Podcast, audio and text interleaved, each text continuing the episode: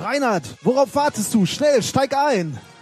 Nein, nein, Doc, ich bin gerade erst angekommen, okay? Die Senseo wird gerade warm und ich wollte mir mit den neuen Pets einen Kaffee machen. Na gut, nehmen wir sie mit. Sie betrifft das genauso. Äh, äh, äh, nicht so schnell, Doc. Wovon sprechen Sie? Was passiert mit uns in der Zukunft? Werden wir da Idioten oder sowas in der Richtung? Nein, nein, nein, nein, nein, Reinhard. Ihr beide, du und die Senseo, ihr seid okay. Es ist die Wissenschaft, Reinhard. Wir müssen was für die Wissenschaft tun.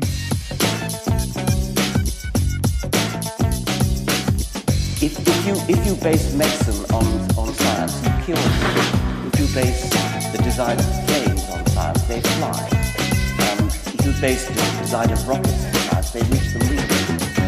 It works. Bitches. Methodisch inkorrekt Folge 8, direkt aus dem Fluxkompensator der Wissenschaft. Heute begrüßt Sie wieder das flinke Elektron Reinhard McFly Remford Hallo. und das Ion, um das er kreist, Dr. Emmett Brown. Du siehst auch leicht verwirrt aus. Ja, natürlich. Ich habe auch einen harten Tag hinter mir. Äh, wie du weißt, hatte ich äh, heute Prüfung. Ja, ich weiß. Deshalb warst du ja mal wieder nicht hier. Ja, das, das schon, ja. Aber äh, ich, ich wollte eigentlich mehr darauf hinau, äh, hinabheben, ähm, dass äh, sich die Art und Weise, wie ich Prüfungen habe, natürlich etwas geändert hat. Ja, ja, ach, stimmt. Du, du bist jetzt auf der anderen Seite ich bin vom auf der Tisch. Ne? dunklen Seite der Macht. Ja, das ist äh, Du bist jetzt bei den Leuten, die Spaß haben an der Prüfung. nee äh, tatsächlich. Äh, ich War schlimm? immer noch nicht so spaßig. Nee, es war nicht schlimm, aber es ist halt immer noch äh, diese diese etwas angespannte Atmosphäre und es ist Ja. halt nicht eine Prüfung ist eigentlich nie schön, also für den Prüfling und damit für mich auch äh, zumindest ein bisschen anstrengend. Solange die Prüfung gut läuft, ähm, macht es eigentlich Spaß. das ist beim Ähm, Prüfling ja genauso. ja, ja, ne? genau. ähm, und wenn es dann etwas zäher wird, dann, dann macht es nicht mehr ganz so viel Spaß. Und es ist natürlich schon anstrengend. Ähm, weil wir, ich hatte jetzt fünf Prüfungen heute, das geht dann schon so ein bisschen, da zieht Ja. sich so ein bisschen. Glaube ich. Ähm, von daher bin ich, äh, da- das entschuldigt vielleicht ein wenig, dass ich so verwirrt aussehe. Ja, aber das ist ja auch äh, nicht schlimm. Äh, Dr. Emmett Brown ist auch mein absoluter Lieblingsdoktor. Da kommst du leider nicht auf Platz eins. Okay, ist ja. halt Held, Held meiner Kindheit. Dann, äh, aber guck, dann habe ich wenigstens noch ähm, äh, etwas, worauf Ja, ich äh, da- zielen kann. Vielleicht ähm, nee. Naja, ich äh, habe immerhin noch gewisse Druckmöglichkeiten. Ne? ah, wir, wir reden also hier von Herrschaft durch, äh, durch eine harte Hand Natürlich, und Qual. Und ähm, ich habe ja schon was geschafft, äh, was äh, Dr. Emmett Brown nicht geschafft hat. Äh, ich habe deinen Körper modifiziert. Hast du? Ja. Was, auf was spielst du an? ich weiß nicht, aber ich mag die Stille gerade, weil das lässt beim Zuhörer so ein, ein gewisses, ge- eine gewisse Spannungskurve, die, die äh? Spielraum für Interpretation lässt. Ja, genau. Okay, du meinst diesen von dir gezeichneten Diamanten, der auf meinem linken, ja, was ist das, Ellbogen? Nee, das ist nicht, Innenarm tätowiert ist, ja. Den du dir tätowiert hast. Ne? Dafür habe ich einen DeLorean auf der Brust. Stimmt, ja, da der ist sich auch ein bisschen größer. Stimmt, ja, da hast du Ja. natürlich recht, ja. Daher. Gut, äh, Dr. Emmett Brown, Dr. Nicholas Wörl, 1 zu 1. Ja.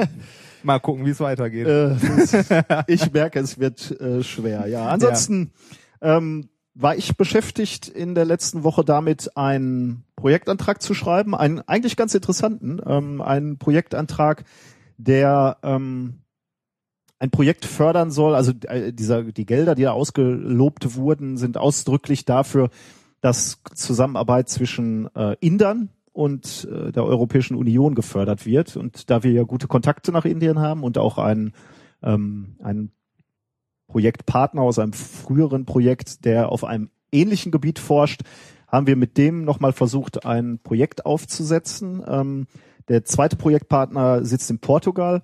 Äh, das finde ich auch irgendwie sehr spannend. Äh, die, die Wissenschaftlerin, die sich da, äh, die mich kontaktiert hat für dieses Projekt, die habe ich auf einer Konferenz in China, glaube ich, kennengelernt. Und ähm, ich finde es irgendwie äh, schön, dass äh, man dann irgendwie so Kontakte hat, die dann auf eine zukommen, wenn so eine Ausschreibung passt, ähm, um so eine gemeinsame Idee zu entwickeln. Und das hat mir eigentlich Freude gemacht, abgesehen davon, dass ich natürlich mich etwas mit der Bürokratie rumärgern Und der musste. Verwaltung. Ja, wollen, nein, nein, nein. Da wollen wir nicht- Ja, da gehen wir nicht weiter drauf ein. Äh, aber ansonsten ja, es war arbeitsreich, aber es war schön die letzten letzten zwei Wochen. Aber ich freue mich jetzt wieder hier zu sein, muss ich sagen. Äh, ja, ich mich auch sehr. Ich habe äh, in den letzten zwei Wochen auch viel gearbeitet. Äh, ich weiß gar nicht mehr, was ich genau gemacht habe, aber es war eine Menge. Wie immer. Ähm, ja, die ersten, die ersten Diamantschichten in der Anlage, äh, die neu aufgebaut Anlage, ist, äh, gemacht. Genau. Das war schön. Hat gut funktioniert, besser als gedacht. Und ich habe Gold für 500 Euro verdampft, ähm, das nicht geplant war. ja, Naja, ja. Da wie, wie mein wie mein alter Chef äh, äh, schon immer gesagt hat. Ähm, an manchen Tagen reißt man mit dem Arsch das ab, was man mit den Händen aufgebaut hat. Da wäre es besser gewesen, wenn du zu Hause Ja. geblieben bist. An dem anderen Tag wäre es nicht besser geworden. Da war halt konzeptionell was falsch. Ja, natürlich. Das ist dann So. immer das Konzept. Ähm, Genug wir dazu. haben, genau, äh, wir haben schöne Themen mitgebracht, wie ich finde, Ja, äh, für die die auch. für die heutige Woche und für die heutige Aus, äh, Ausgabe. Ich habe ähm, ein Thema mitgebracht, ein wissenschaftliches Thema. Äh, das habe ich genannt Unschärfe im Experiment.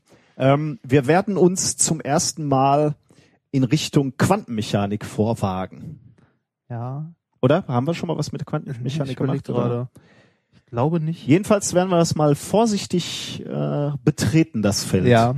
am heutigen Tag. Ja, ja. Schauen wir mal. Mein zweites Thema, ich sehe schon deine Zurückhaltung. Äh, du willst Quantenmechanik, das ist schon wieder zu anstrengend, zu spät am Tag. Deswegen habe ich ein Konterthema mitgebracht. Das Konterthema, was dir sicherlich mehr zu sagen wird, lautet Schönsaufen. Endlich erklärt. Ja. Also da, aber da sieht man mal den Nutzwert unserer Sendung. Ja, das ja. sind doch Themen. Jetzt weiß man, warum man das macht, ne? Noch nicht, Also weiß aber in einer mehr. knappen, knappen anderthalb Stunden. Ich habe äh, zu deinen wunderschönen Themen auch zwei schöne Themen mitgebracht. Eins davon, äh, das zum Nachdenken anregt. Äh, ich weiß gar nicht mehr, wie ich es genannt habe. Doch da. Äh, den schwarzen Tod mit Milch, bitte. Du willst mir aber nicht meinen Morgenkaffee madig machen, oder? Ein bisschen. Okay.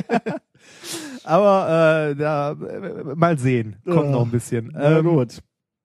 Und äh, das äh, zweite Thema habe ich genannt, äh, Scotty wäre stolz. Enterprise wieder machen. Ein bisschen. Und es ist auch Quantenmechanik tatsächlich, ja? Also hier.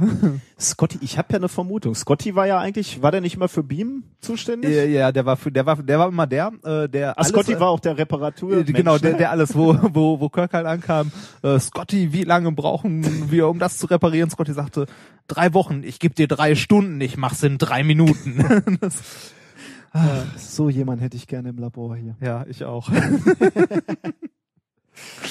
Ähm, ja, abgesehen davon haben wir natürlich auch allerhand ähm, andere Themen, die wir so reinstreuen lassen. Also Ja. ich habe zumindest ein bisschen was mitgebracht. Und im Grunde genommen müssen wir auch mit einem, mit meinem zweiten Thema in gewisser Weise schon starten. Ähm, ich verlange jetzt schon Opfer von dir, Ja. Reinhard. Wir müssen jetzt schon beginnen mit dem Bier trinken. Oh, so früh? Ich muss nämlich äh, jetzt schon das Gift in dich reinbekommen. Wir müssen eine schön. kleine, ähm, wie, wie sagt man, eine kleine Ver Vergleichsstudie jetzt machen, ein Vorher-Nachher-Studie quasi. Ähm, ich möchte dich bitten, äh, jetzt mal eben auf, ich zeige dir jetzt ein Bild von Ja. äh, einem Menschen Ja. Äh, oder ein Gesicht, ähm, du, du, beziehungsweise du siehst zwei Gesichter, eins links, eins rechts, und du sagst mir, welcher von diesen, welches von diesen Gesichtern attraktiver ist. Äh, es ist ein Mann, äh, der, da musst du jetzt drüber hinwegschauen, bitte. Ja. Trotzdem, wen, welchen findest du schöner? Äh, die sind ziemlich gleich aus, Ja, oder? sind sehr ähnlich. Einfach Oh. mal so aus dem Bauch oder aus dem Herzen oder wo auch immer du solche Entscheidungen triffst. Ah. Ich möchte es nicht wissen. Das Problem ist, dass mir das bei Männern ziemlich egal ist. und ich das auch schlecht beurteilen kann. Spielt auch keine Rolle. Wenn aber uns noch eine. Frau einladen sollen. Ähm, ich sag mal, boah. Links. Hm, links, sagt er. Ja. Okay. Wirkt freundlicher. Ähm, das oh. Das der ist, Herr- nicht, ist das meins? Das ist nicht meins. Das ist nie im Leben meins. Oh, das ist meins. ähm, Gut, während du hier äh, So. die Aufnahme kaputt machst Aus und dann aus äh, nachher ja. online wieder rumjammerst, äh, wir hatten dann leichtes Knistern und ich kann mir das gar nicht wir erklären. sind ja nicht die Einzigen, die dieses Rauschen Ja, haben. das- Es liegt wahrscheinlich am Mischpult. Wahrscheinlich. Wir arbeiten immer noch dran. Ja. Ähm, wir halten fest, du hast eine Vorherstudie oder wir haben eine Vorherbefragung gemacht meines meines Testkandidaten von dir Ja. äh, und du hast gesagt, der, die linke Person ähm, sieht attraktiver aus. wir verlinken natürlich diese Studie und ich komme gleich nochmal drauf zurück am Ende bei meinem zweiten Thema, aber ich brauchte diese, diese Vergleichsmessung.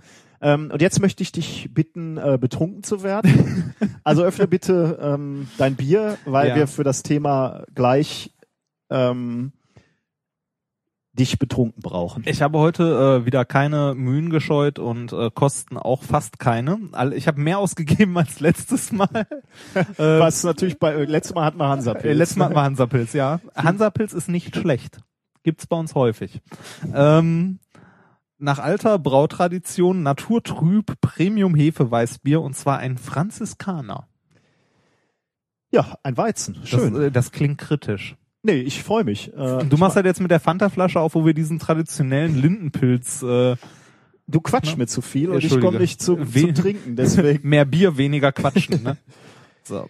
Das Doofe beim Weizen ist ja, dass ich die Hefe immer... Na egal. Prost. Prost. Ähm, du hast mir in den Sendeplan Ja, reingedrängt, ähm, dass Ja. du uns noch etwas zu Vakuumanlagen und Überdruck sagen möchtest. Ne? Oh ja, ich weiß, das Dumme ist, ich weiß gar nicht mehr genau was. Ähm, nein, äh, wir, wir hatten einen, wir, wir hatten auf unserer Homepage ja einen Kommentar, wo Leute äh, was äh, fragten. Ach genau, ich weiß wieder. Ähm, wir wurden gefragt, äh, wie man Lecks findet in Vakuumanlagen, äh, weil ich ja letztes Mal erzählt hatte, dass ich ein Leck in der Anlage hatte.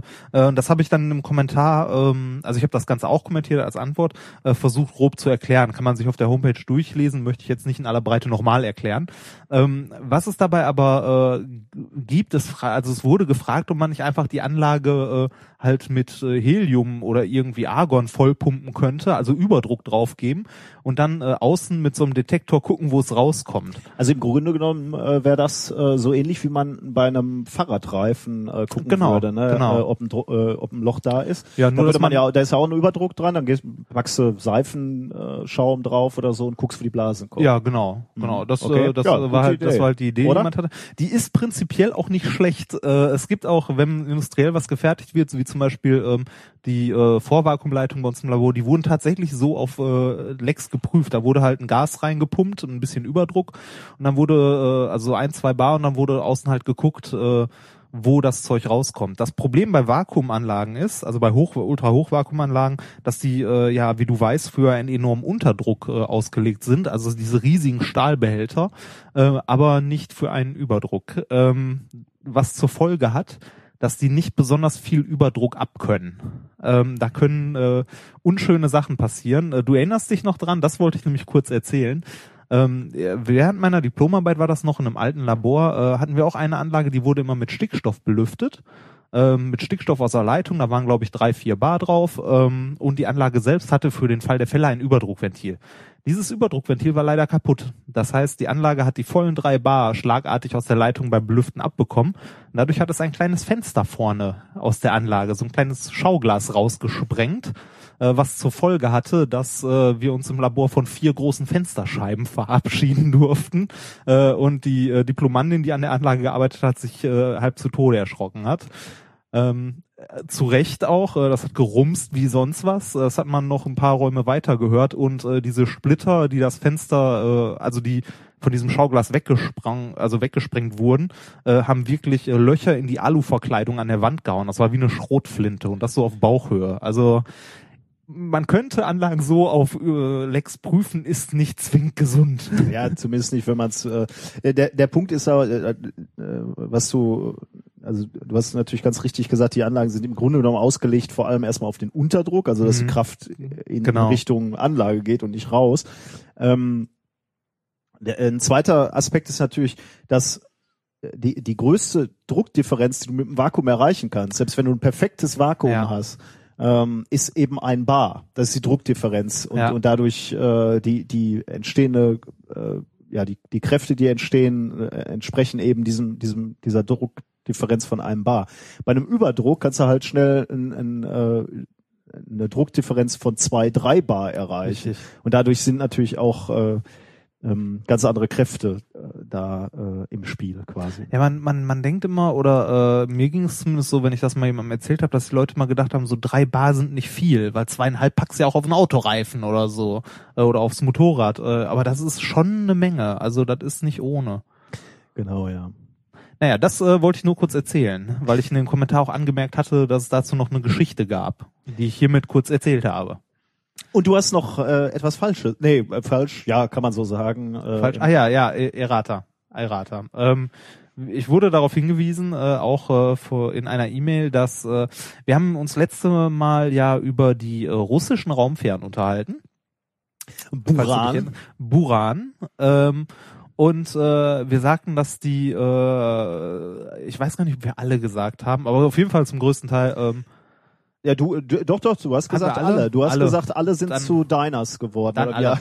dann alle, äh, zu Kaff- irgendwelchen äh, Cafés und, Cafés, äh, Kinderspielplätzen ja. und sonst was. Äh, das stimmt natürlich nicht so, sondern die sind auch in Museen gelandet. Mhm. Äh, und eins davon ist äh, in, äh, im Technikmuseum in Speyer. Da kann man das Ganze äh, betrachten. Und ich glaube, unser, äh, Und- unser Hörer Nils, der Genau, uns Nils darauf dieser. hingewiesen Ja. hat, ähm, der hatte auch noch kommentiert, dass eben dieses Technikmuseum sehr sehenswert ist, oder? Ja, das sagt er erinnere. auch. Ähm, deswegen äh, hier mal, also wir- du und ich, Ja. wenn wir mal in Speyer sind, Ja. äh, werden auf jeden Fall Ja, das Technikmuseum mal besuchen. Ich finde es eh schade, wir haben hier zu wenig Technikmuseen in der Nähe. Ja. Das nächste, was ich Ja. kenne, ist in Paderborn. Computermuseum. Computermuseum. Ja, hier in Nixdorf. Zuse und so. Ja, ja, genau. Hm. Das ist das nächste, was ich kenne. Aber sonst haben wir hier kaum was. Ich Wir- weiß, wir- wie, wir wie haben ist denn die DASA in Dortmund? Deutsche Ah, okay. Nee, Arbeitsschutzausstellung oder wie? Ich da dachte, ich- die wäre auch technisch. Nee, da- die da wird auch hoch gelobt. Da war ich auch noch nicht. Da Vielleicht- könnte man auch noch mal hin. Vielleicht müssen wir da mal eine, eine Sondersendung Ja. machen. Mal hinfahren und so. Wir sind ja jetzt mobil. Wir sind mobil? Achso, mit unserer Aufnahmetechnik. Ja, das stimmt, ja. Hast du, ähm, ich habe ja gro deswegen große äh, Sorge diesbezüglich diese Sendung betreffend, weil das ist die erste, die wir aufnehmen mit Backup. Ich habe irgendwie so im Gefühl, Das das, ist das ist auch die erste, die uns um Ohren fliegt. ja, wer weiß. Man weiß Weiß. es nicht. Ne? Ja, Äh, ich weiß nicht, äh, das war zu Buran, war das alles, ne? genau, das war zu Buran. Also ich möchte, ich möchte mich noch einmal Ja. in aller Form entschuldigen. Äh, Die sind natürlich nicht alle verschrottet worden oder so, sondern es gibt auch welche, die man sich noch angucken kann. Die russische Föderation nimmt es zur Kenntnis und wir begeben uns sofort in einem feierlichen äh, Tenor ins nächste Thema. Traurig, traurig, traurig. Ich weiß Wirklich? gar nicht. Ja, ein Stück weit wirklich traurig. Ich weiß nicht mehr, in welcher Folge ich es erwähnt hatte. Vielleicht war es sogar eine der ersten oder in, vielleicht sogar in der Folge null. Kepler. Der Olle Jupp. Der Olle Jupp? Der Olle Jupp. Was ist mit dem Olle Jupp? Der ist ja schon lange tot, aber ähm, das Weltraumteleskop Kepler.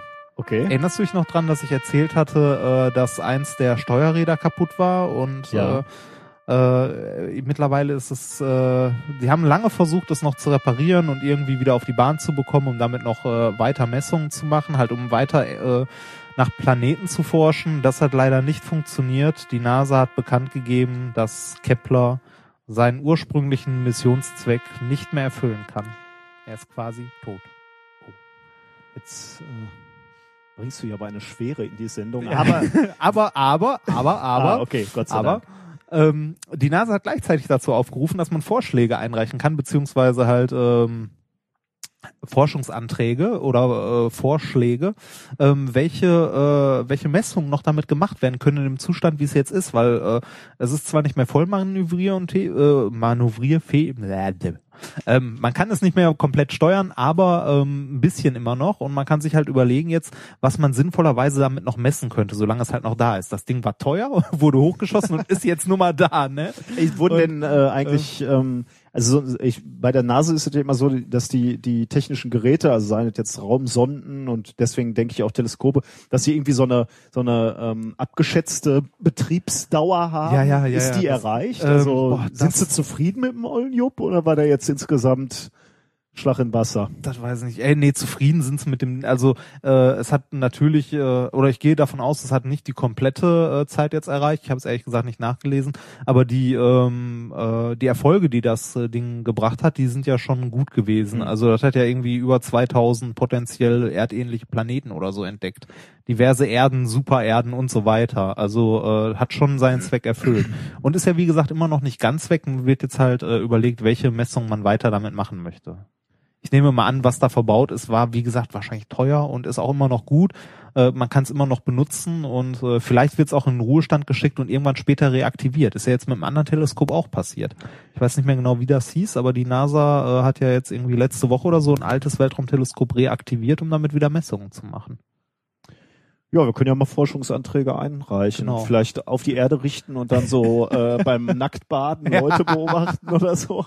Nicht immer deine Fantasien. Äh, Ja, warum das sind Steuergelder vom amerikanischen Staatsbürger. Ja, aber du glaubst doch wohl, dass der, der, der, der Durchschnittsamerikaner mehr interessant, Interesse an Brüsten Das hat an, nur als an so- Exoplaneten, oder?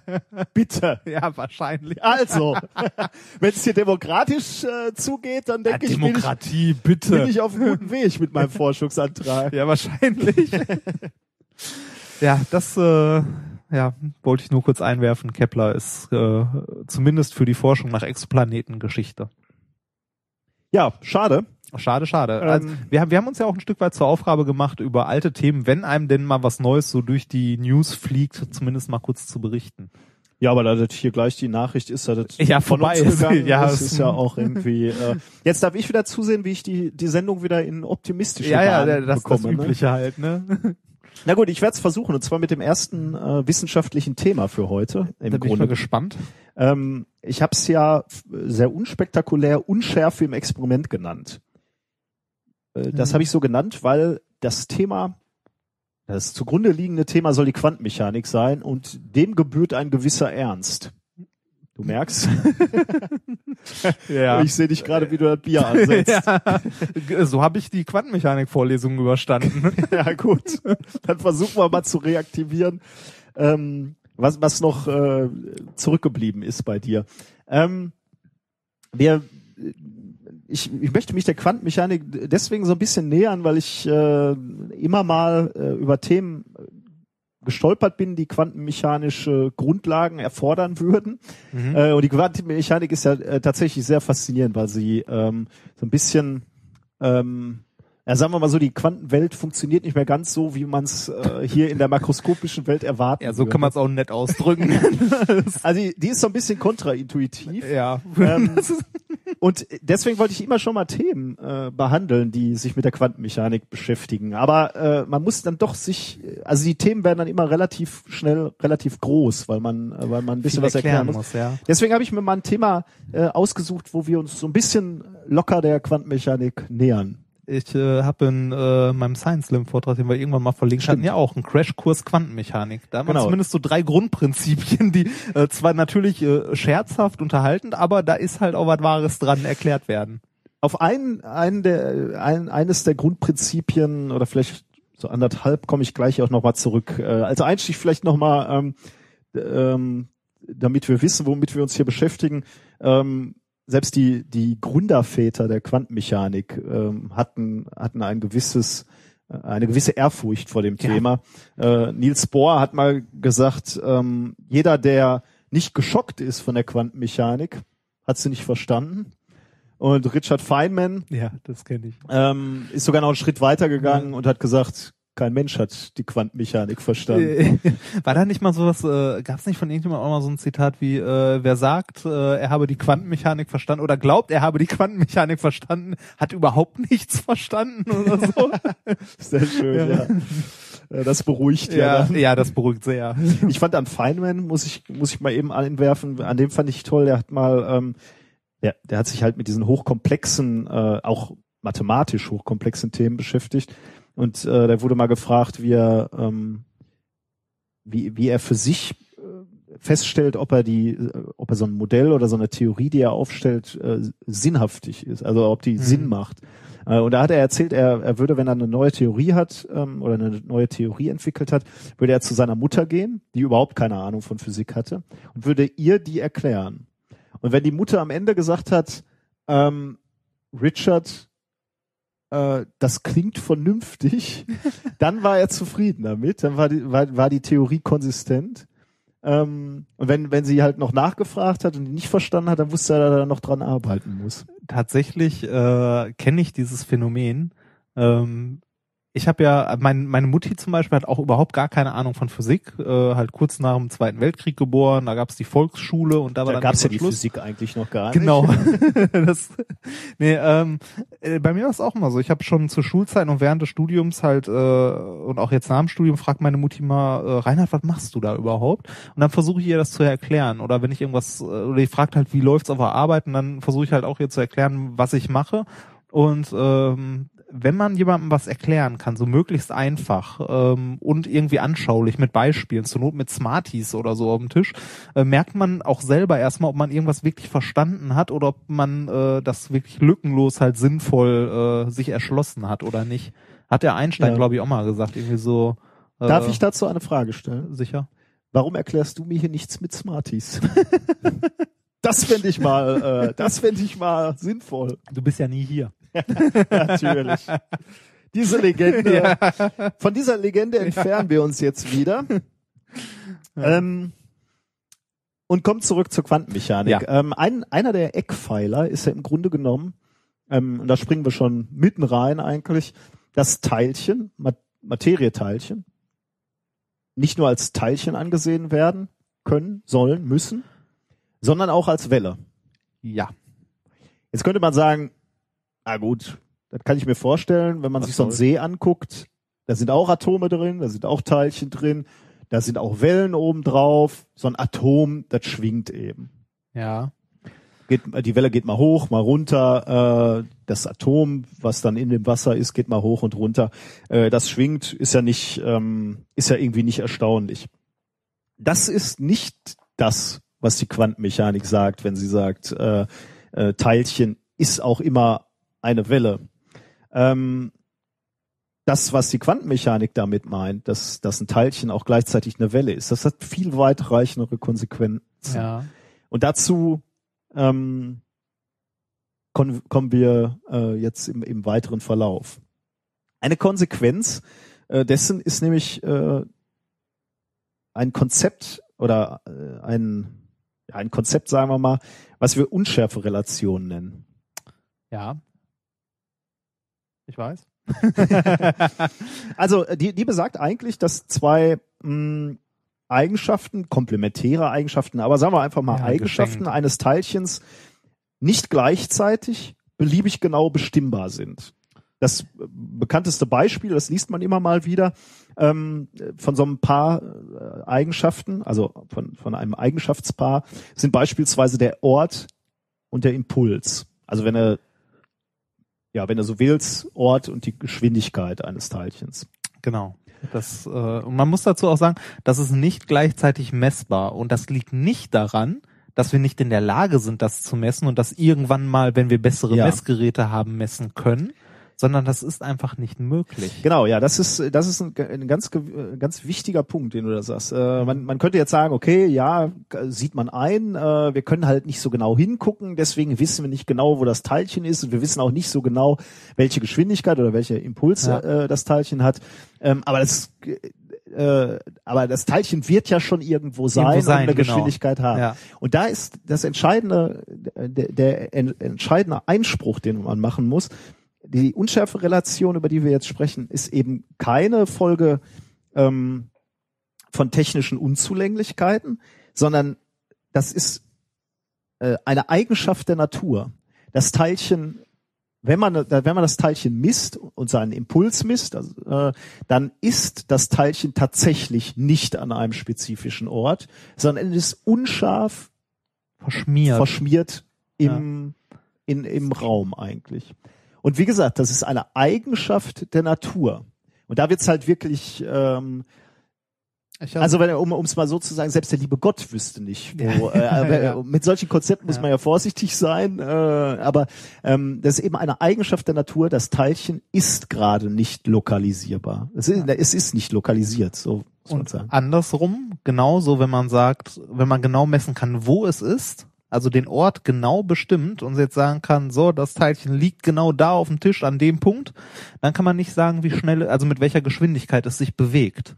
Man kann nur sagen, also man kann nur sagen, wie schnell in etwa. Ja, also genau. es ist dann Ja. ist eine Geschwindi Geschwindigkeit verschmiert. Man kann also, wenn man äh, jetzt Ortsunschärferelation sich anguckt, ähm, dann äh, kann man sagen, wo etwas ist oder wie schnell, Ja. aber nicht gleichzeitig. Zumindest nur mit einer gewissen äh, genau, Genauigkeit mit, mit, mit, gleichzeitig. mit einer gewissen, mit einer gewissen Unschärfe. Das halt. ist dann, äh, also das kann man mathematisch fassen. Die Ungenauigkeit des Ortes mal der Ungenauigkeit des Impulses äh, ergibt das Planck'sche Wirkungsquantum. Das ist eine sehr, sehr kleine Zahl, ähm, aber eine Konstante und genauer können wir nicht messen. Wir können zwar das eine exakt, oder man könnte sich vorstellen, das eine exakt zu messen, dann wird aber die andere Komponente immer ungenauer oder umgekehrt, oder man misst beides so ungefähr. Aber man kommt nicht über diesen Wert der, äh, der, äh, des Planck'schen Wirkungsquantums. Ich sage immer, das ist eine schöne wissenschaftliche Grundlage, wenn du das nächste Mal von den Herren in Grün angehalten wirst.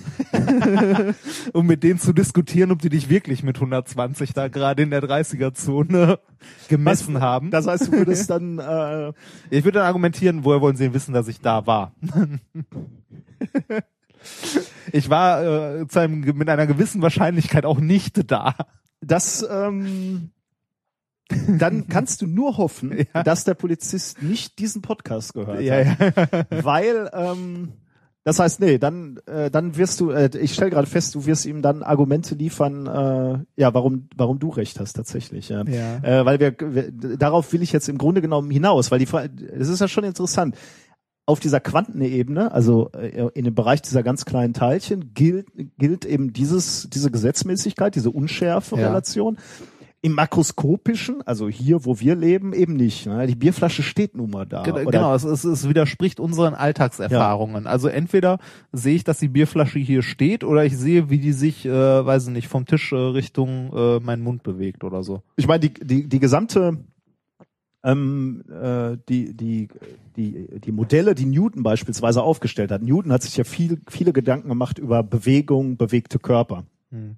Alles geht immer davon aus, dass wir sowohl die Geschwindigkeit als auch den Ort kennen und daraus berechnen können, wie sich der Körper weiter äh, bewegt. Und auch berechnen können, wo er herkam. Genau. Also die andere äh, wir, wir Richtung, ja. können quasi, wenn wir einmal den Zustand, also man, man könnte jetzt sagen, so ein, äh, so ein Ball, der durch die Luft flug, äh, fliegt oder der geworfen wird, den bezeichnet man als System.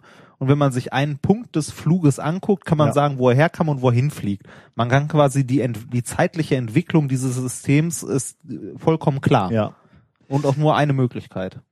Das heißt, wir trennen offensichtlich, ähm, sind wir im makroskopischen, können wir den, äh, können wir Newton äh, zu Rate ziehen, sind wir im ähm, mikroskopischen, mit dem Quantenraum, ähm, dann müssen wir äh, die quantenmechanischen Effekte ähm, berücksichtigen. Jetzt war die Frage, ähm, zunächst mal eine akademische Frage, ähm, ob diese Quanteneffekte, also diese, diese Unschärfe, auch im makroskopischen Raum zu messen wäre. Also gibt's gibt's Gegenstände, die sich quantenmechanisch verhalten? Kann man ein makroskopisches Objekt eben auch mit dieser Wellenfunktion, die eben die Unschärfe beschreibt, äh, ausdrücken? Ähm, und das war ähm, lange, also das wurde diskutiert und das wurde lange Zeit als unmögliches Experiment beurteilt. Das kann man nicht messen oder das kann man nicht nachweisen. Ähm, und zwei Wissenschaftler haben genau dies gemacht. Die, die haben sich genau an dieses Experiment gewagt. Und ähm, also es sind zwei Wissenschaftler, Amir Savavinaini und Oscar Painter von der Caltech University Mhm. in Kalifornien. Und die haben in einem Interview gesagt, sie haben sich eigentlich nur an das Ex Experiment gewagt, weil sie diese Diskussion um das Experiment nicht kannten. Also die haben sich Ah. im Flur getroffen und haben diskutiert, ob sie das nicht machen könnten und haben dann einfach angefangen und ähm, äh, haben sich eben nicht groß Gedanken gemacht, ob das funktioniert oder nicht. Jetzt möchte ich dir erklären, was sie gemacht haben. Ähm, als, als erstes mit einem mit einem Bild. Äh, Wie, wie funktioniert das Experiment ähm, äh, im Groben? Ähm, das funktioniert ähnlich wie die NSA uns überwacht, also nicht, dass, dass sie unsere E-Mails lesen, das ist die eine Sache.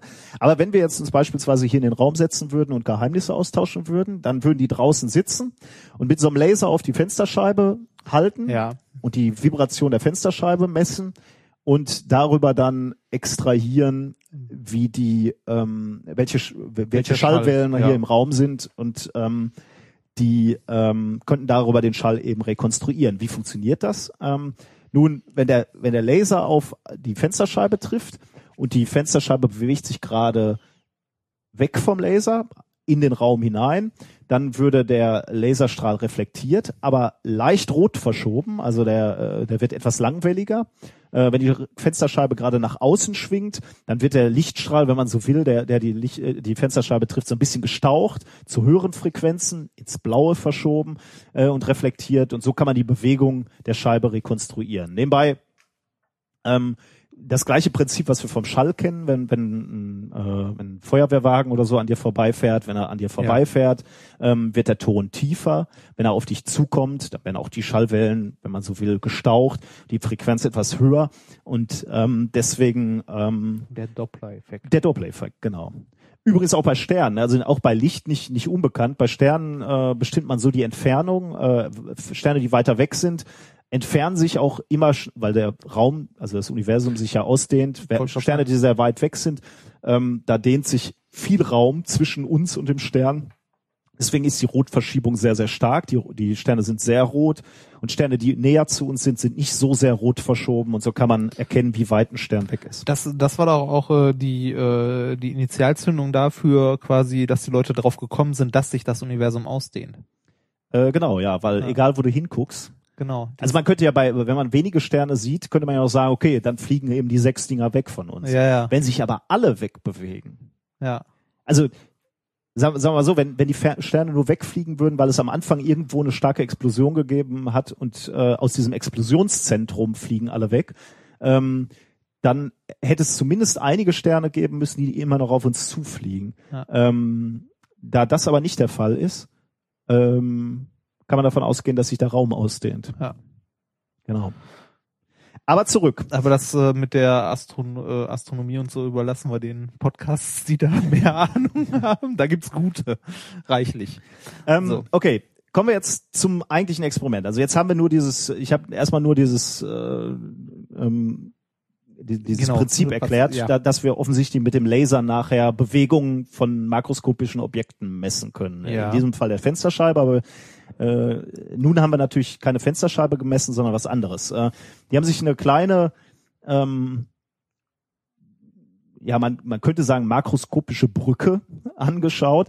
Äh, tatsächlich natürlich zehn Mikrometer klein. Ja, okay. äh, jetzt nicht wirklich äh, groß, aber natürlich unter quantenmechanischen Aspekt Riesig. sind das äh, Millionen und Milliarden von Atomen. Ähm, äh, deswegen halt schon riesig. Ähm, also zehn äh, Mikrometer lange Brücke. Äh, wie, ja. äh, wie dick ist ein Haar? Ähm, ich glaube. Ist das nicht auch so in der Größenordnung? Das müsste ich gleich nochmal nachgucken. Kann ich jetzt, du kannst das ich mal eben mal recherchieren, kurz. während ich weiterrede. Ja. Ähm, jetzt, äh, 100 Müh vielleicht ein Haar? Das möchte ich natürlich, eigentlich müsste ich, sollte ich das wissen. Ich sag mal ja, 100 Müh. Das sind mal diese, diese Alltagsbeispiele, ne? Ich sag mal 100 Müh. Ich habe ja sehr dickes Haar. Gucken ähm, wir mal, was, was, was sagt denn die äh, allseits umfassende Wikipedia? Äh, Haardicke. Ein normales Haar ist 0,05 bis 0,07 Millimeter dick. Ja, dann kommen wir in die richtige Richtung, ne? Also 70 Mikrometer, ne? Ja. Ähm, Okay.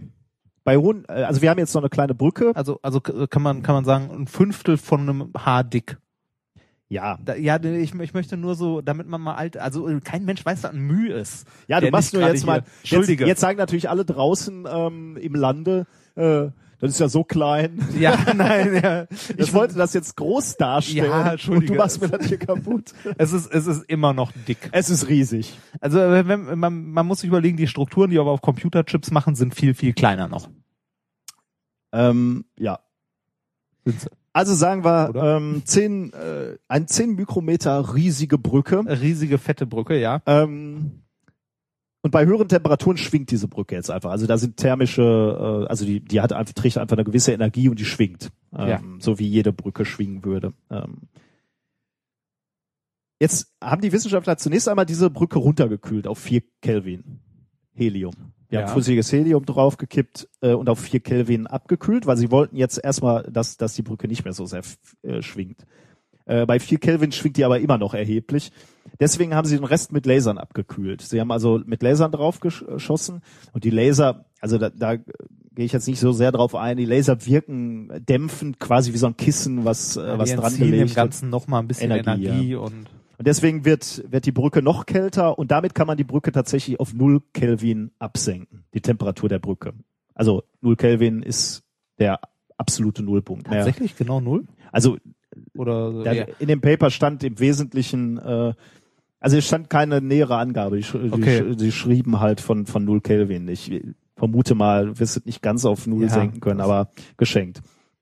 Ähm, was bedeutet das jetzt, wenn wir bei 0 Kelvin sind? Klassisch, also Newton würde jetzt sagen, ähm, die Brücke bewegt sich nicht mehr, weil sie keine Energie mehr hat, denn nur was, Genau. was Energie trägt, kann sich bewegen, schwingt.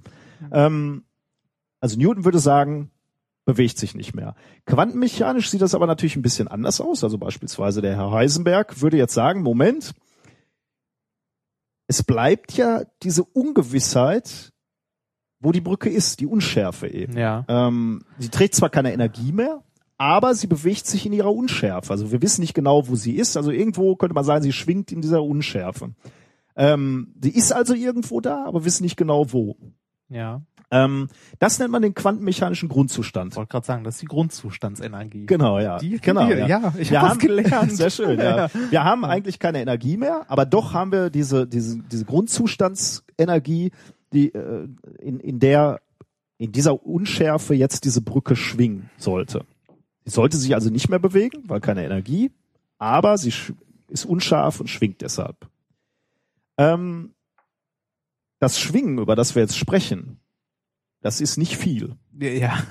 Ähm, ist halt in der Größenordnung des, äh, also energetisch in der Größenordnung des Planck'schen Wirkungsgrades. Genau, und das führt zu Auslenkung von einem Femtometer etwa. Oh. Äh, 10 hoch, äh, 10 hoch minus 15 Meter, da, Das darüber hatten wir neulich schon mal gesprochen.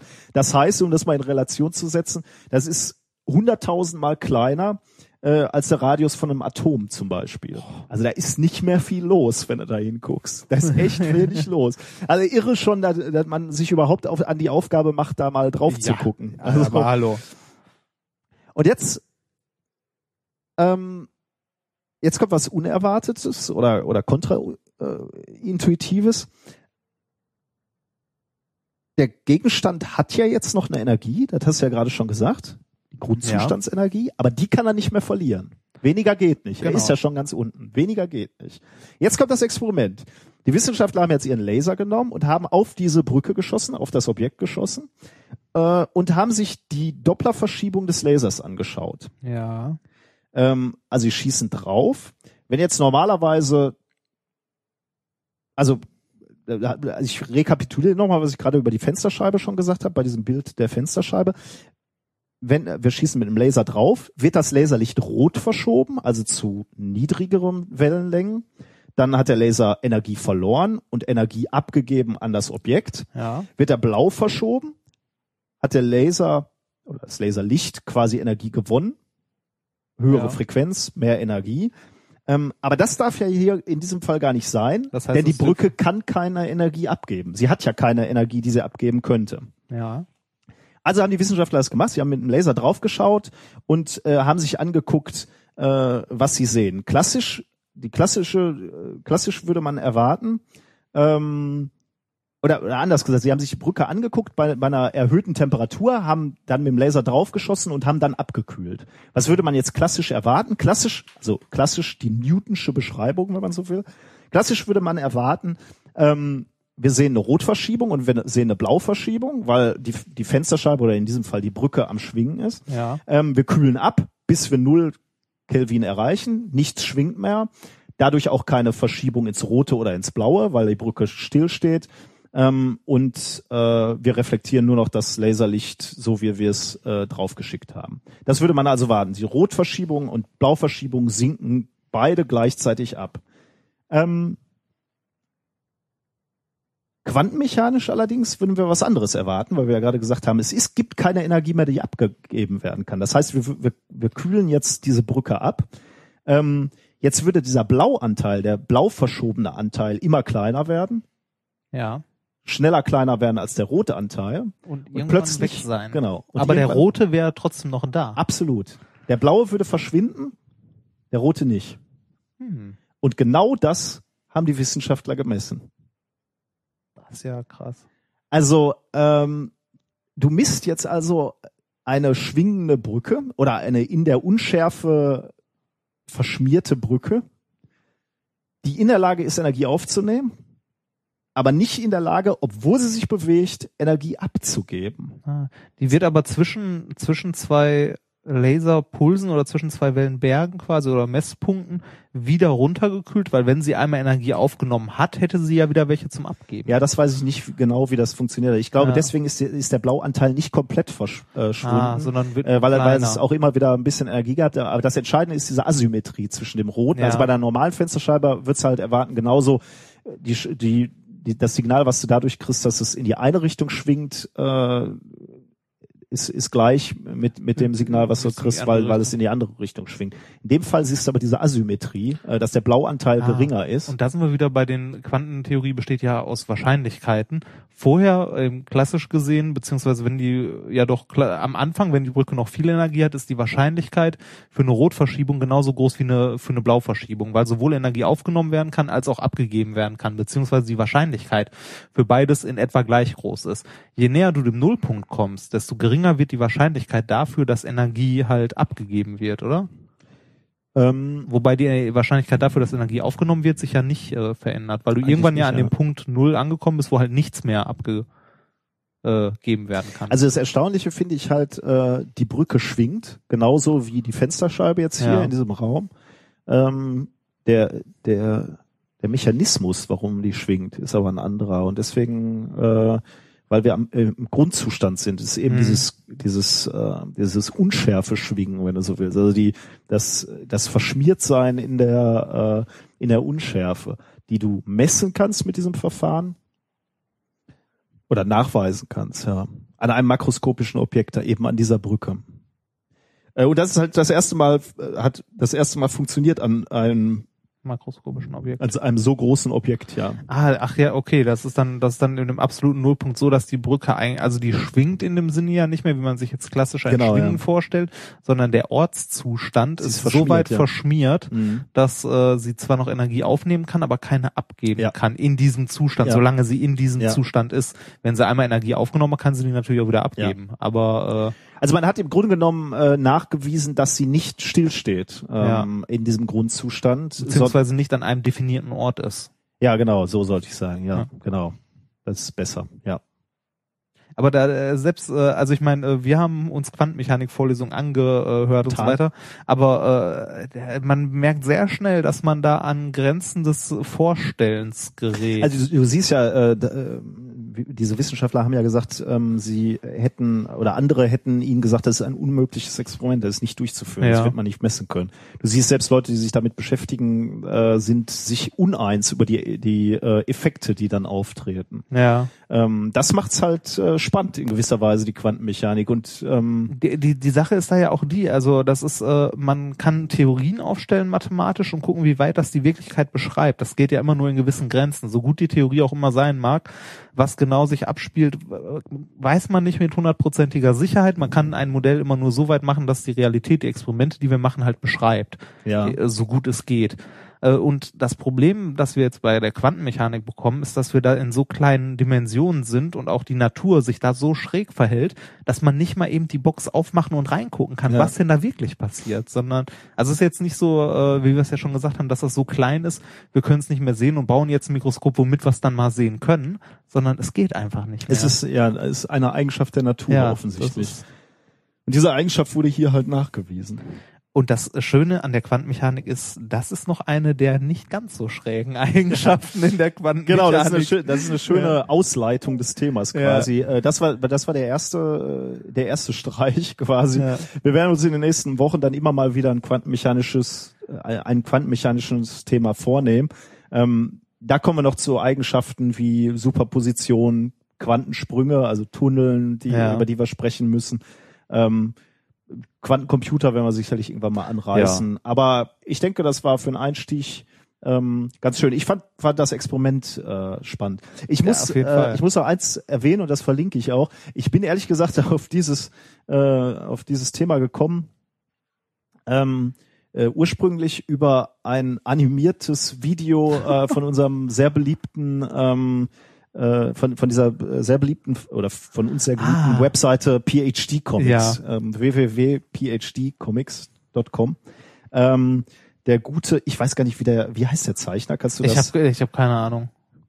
Aber ich Äh, kann es mal schnell Herr googeln. Cham. Ne, ich weiß, ich hab's hier stehen, aber ich Ja. weiß nicht, wie ich es aussprechen. Ah, okay. Jorge Cham. Okay. Hm. Klingt jetzt nicht so super. Ne? Nee, Äh, also wie, äh, ich weiß leider nicht, wie, wie, wie sein Name ausgesprochen wird, aber jedenfalls ähm, äh, ist er ein sehr begabter Zeichner, der auch ausgesprochen gut ähm, das Leben am Campus, Ja. das Leben als Postdoc oder als PhD-Student, als Doktorstudent, ähm, Doktorand äh, wiedergibt. Unbedingt lesenswert, wer irgendwie was mit der Universität zu tun hat, ähm, äh, unbedingt äh, lesenswert. Allerdings ähm, ja, in diesem Fall hat er sich eben an die Quantenmechanik ge zeichnerisch gewagt. Er hat eben diese zwei Autoren interviewt und dazu ein animiertes Comic quasi äh, gezeichnet. Dieses Video ist auch ausgesprochen sehenswert.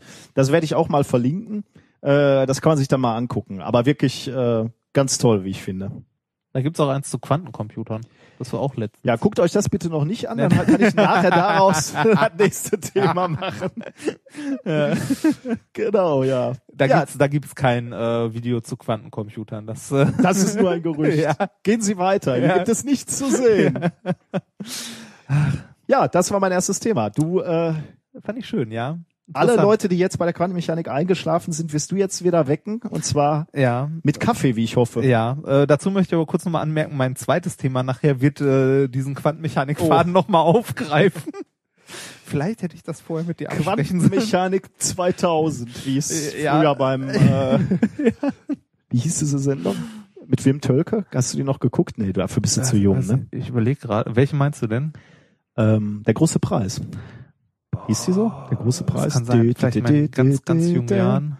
Mit, ähm, naja, ist, ist egal. Der alte Mann erzählt wieder vom Krieg. Vom Schwarz-Weiß-Fernsehen. ja, äh, wir hatten damals auch noch ein Schwarz, das kenne ich noch. Wir hatten einen Schwarz-Weiß-Fernseher ungefähr so groß mit so Druckknöpfen an der Seite. Da gab's noch keine Fernbedienung für. Pass auf, jetzt erzählt der alte Mann eine Geschichte. Ich war, wir hatten ja nichts. Ich Ja, war so arm. Wir waren so arm, dass, ähm, na gut, vielleicht waren wir nicht ganz so arm, aber meine Eltern waren geizig. ja. Zumindest wollten sie, waren sie nicht bereit, für Fernsehen Geld auszugeben. Mein, kanntest du doch den Effekt, ähm, äh, die alten Schwarz-Weiß-Fernseher oder die alten Röhrenfernseher, die haben ja mal so geflimmert. Da ist das Bild so von unten nach oben gelaufen, wenn, wenn der Elektronenstrahl noch nicht synchronisiert war Ja. mit. Ähm, das führte dazu, dass das Bild eben so nach oben weggelaufen war. Man konnte eben das Bild nur kurz sehen. Äh, unser Fernseher war dann so ein bisschen kaputt, sagen wir mal. Äh, und die, äh, das hat sich so geäußert, dass die ersten 15 Minuten musste der warm werden. Da lief das Bild immer so durch, von oben nach unten. Und nach 15 Minuten war es gut. Dann konnte man Ja. Fernsehen gucken. Ähm, das hat meine Eltern nicht veranlasst, einen neuen Fernseher zu kaufen, sondern äh, mein Vater hat mir beigebracht, wie ich die ersten 15 Minuten blinzelnd, also bl so blinkend, weißt du, Augen auf Ja. und zu machen vom Fernseher saß, damit ich immer nur das stehende Bild gesehen habe. So arm Ja, schön. war meine Jugend. Ja, schön. Meine Eltern erzählen auch gerne die Geschichte, wie, wie Freunde aus der Schule nach Hause, äh, zu mir nach Hause kamen und völlig verwundert waren, dass es Schwarz-Weiß-Fernseher gibt. Wir hatten den auch noch sehr lang. Ja, Okay. wir wären auch damals schon gute Freunde gewesen. Ja, genau. Wenn ich nicht schon äh, in der weiterführenden Schule gewesen wäre. Ja, ja. ja. Äh, okay, äh, kommen wir zum, äh, zum Thema Nummer zwei. Ähm, mit dem Titel äh, Den schwarzen Tod mit Milch bitte. Ich habe große Sorgen, dass du mir hier den Kaffee nachhaltig Und verdirbst. äh, wie du äh, richtig erkannt hast, geht es um Kaffee und nicht um die Pest. Ach, letztes Mal habe ich die, äh, habe ich das Fleisch madig gemacht. Ja. Jetzt, äh, Du weißt, du kannst nix mehr essen und trinken. Nix. jetzt machst du uns, solange, du- solange du Nee, mir nicht an, an, ans Bier gehst. Nicht, nicht, nicht komplett. Also ähm, äh, erstmal, worum geht's überhaupt? Ähm, die Frage, die ich äh, teilweise beantworten möchte äh, oder wozu es diverse Studien gibt, äh, ist relativ einfach. Kann Kaffee töten? Und zwar übermäßiger Kaffeekonsum. Ähm, ist das, äh, wie ungesund ist das Ganze? Äh, Kaffee ist ja ein Getränk, das wir alle sehr lieben und schätzen. Du weißt, dass ich Hypochonder bin. Ne? Äh, also es kann zum Sendungsabbruch kommen, wenn ich hier. nee, ich habe ja, ich habe ja mehr als eine Studie dazu gelesen. Ja, ähm, Gott sei Dank. Ja. Und äh, wie es halt bei Studien so ist, ist immer die Frage, wer die in Auftrag gegeben ja, hat. Ne? Genau.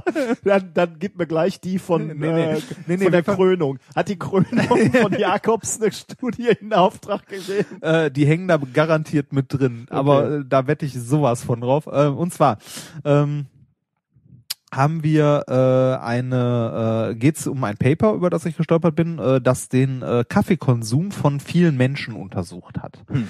Und zwar ähm, ist das ein Paper, äh, das ähm, heißt, äh, was war's nochmal? Association of Coffee Consumption with All Cause of äh, Cardiovascular Disease Mortality. Kurz gesagt, Oh, mir wird schon schwummrig. ja. Kurz gesagt, äh, hat dein Kaffeekonsum oder hat der Kaffeekonsum von Menschen Auswirkungen auf die äh, Sterblichkeit der Menschen? Äh, Gerade in Bezug auf kardiovaskuläre Erkrankungen, das heißt irgendwie so Herz-Kreislauf-Zeug, äh, so Bluthochdruck und so weiter. Wir, Und äh, dafür äh, haben äh, Leute von äh, den ähm, Mayo-Kliniken, also die, äh, ich hatte zuerst nur Mayo-Klinik gesehen, bis ich das dann mal ein bisschen genauer gegoogelt habe.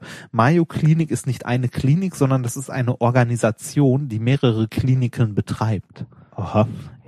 Äh, in äh, Amiland sehr bekannt.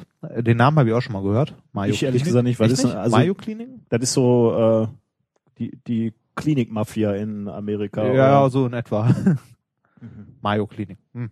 Wie auch immer, äh, die sind wohl weltberühmt, diese Mayo Kliniken. Wie auch immer. Auf jeden Fall haben die am 19. August äh, diesen Jahres ein Paper rausgehauen. Ähm, mit besagten Namen. Äh, die netten Herren, die da vertreten sind, sind, äh, jetzt kommt's wieder. Ich lese nur ein paar vor. Äh, Jung Siu Liu, äh, Xaimei Sui, äh, Carl J. Levy und, und andere. Ich sage einfach nur und andere sind sind, sind eine Menge. Und äh, die haben halt äh, ein paar Personen sich über eine längere Zeit äh, angeguckt, äh, geguckt, was die an Kaffee trinken, geguckt, äh, wann die gestorben sind. Und zwar äh, haben die in dieser Studie ähm, 43.727 Patienten gehabt. Also Äh, Teilnehmer. Wie viel, sag bitte nochmal? D- äh, 43.727. Das ist, äh, wie man dann immer so schön sagt, signifikant. Signifikant, ja, äh, aber auf die Studie kommen wir gleich noch ein bisschen genauer zu sprechen. Ähm, zusammen haben diese äh, Personen ein Gesamtlebensalter äh, in halt in diesem Studienzeitraum erreicht von äh, 699.632 Jahren. äh, Gut, da ich jetzt mal runterrechnen, Ja. ob das hier viel ist oder Ähm, wenig. Oder äh, der äh, ähm, also die Altersspanne, die abgedeckt wurde in dieser Studie, äh, reicht von 27, äh, reicht von 20 bis 87 Jahren. Was äh, auf jeden Fall signifikant ist an der Studie, haben deutlich mehr Männer teilgenommen als Frauen, weil Ja. von den etwas über 43.000 sind nur 9.800 Frauen, also Okay. gerade mal knapp ein Viertel. warum? Äh, Äh, ich habe keinen Schimmer, vielleicht weil die sich seltener für sowas hergeben. Äh, in der anderen Studie, die ich äh, da äh, recherchiert habe, da verhält es sich genauso. Da sind es auch Hm. deutlich weniger Frauen. Okay. Warum auch immer. Ähm, die Frage ist, äh, die, ähm, was ist rausgekommen, beziehungsweise wie sind die weiteren Eckdaten dieser Studie? Äh, die Studie lief ähm, in einem Gesamtzeitraum von 1971, vom 3.3.1971 bis zum 30.12.2002. hm. Also weite Lebensspanne, also weite Altersspanne, langer Zeitraum. Ich meine, man möchte ja auch sehen, äh, wie viele sterben oder ob überhaupt jemand stirbt und wie Ja. der Kaffeekonsum ist. Ähm, die haben äh, alle Patienten äh, eingehend untersucht am Anfang, geguckt, wie so die Blutwerte sind und so weiter und haben die nach ihren und haben die interviewt nach ihren Kaffeetrinkgewohnheiten. Mhm. ähm, und haben die in verschiedene Kategorien eingeteilt von der, äh, also vom Kaffeekonsum her. Und äh, das ging, äh, oder ich mache lieber mal woanders weiter. Und die haben äh, in diesem Zeitraum äh, ein, äh, ich, ne, jetzt kommt so ein Ding, was hier erwähnt wurde, äh, 17-Year Median Follow-up.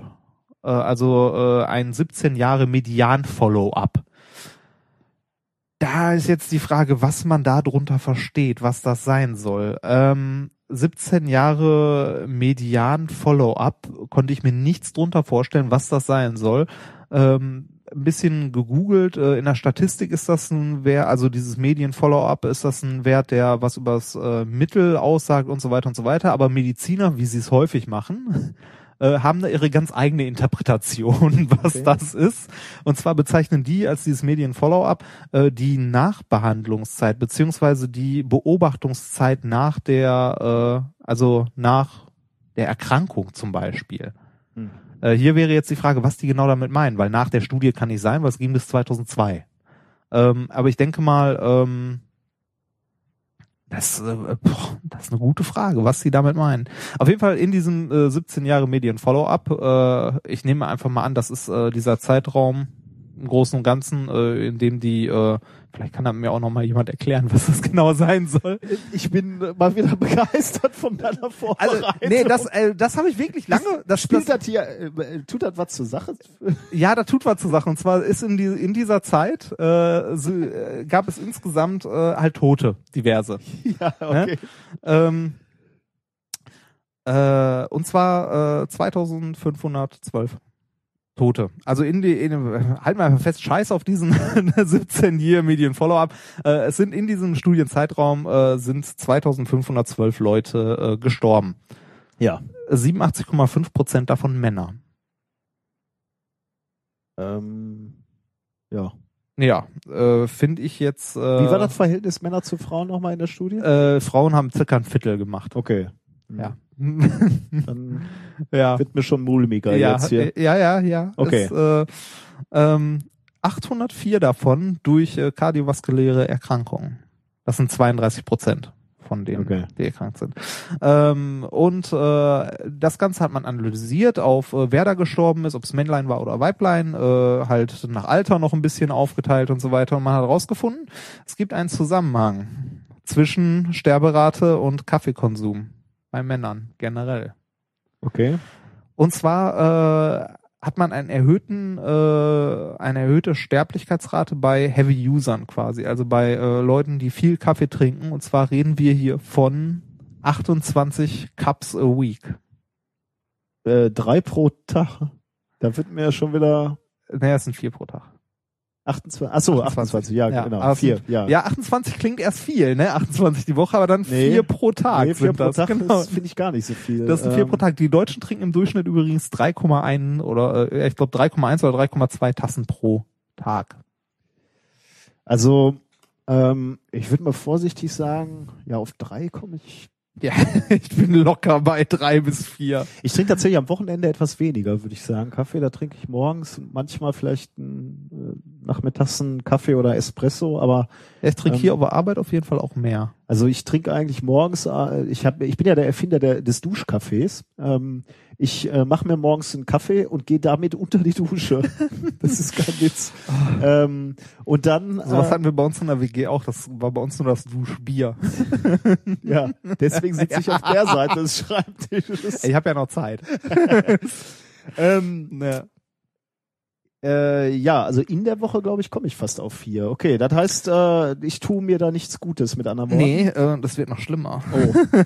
äh, bei Männern halt generell und bei Männern und Frauen unter 55 Jahren hat man das auch festgestellt. Also bei Frauen generell nicht so sehr, aber bei jungen Frauen. Bei älteren halt weniger. Das heißt, äh, Hm. besonders gefährdet ist die Gruppe Mann unter 55.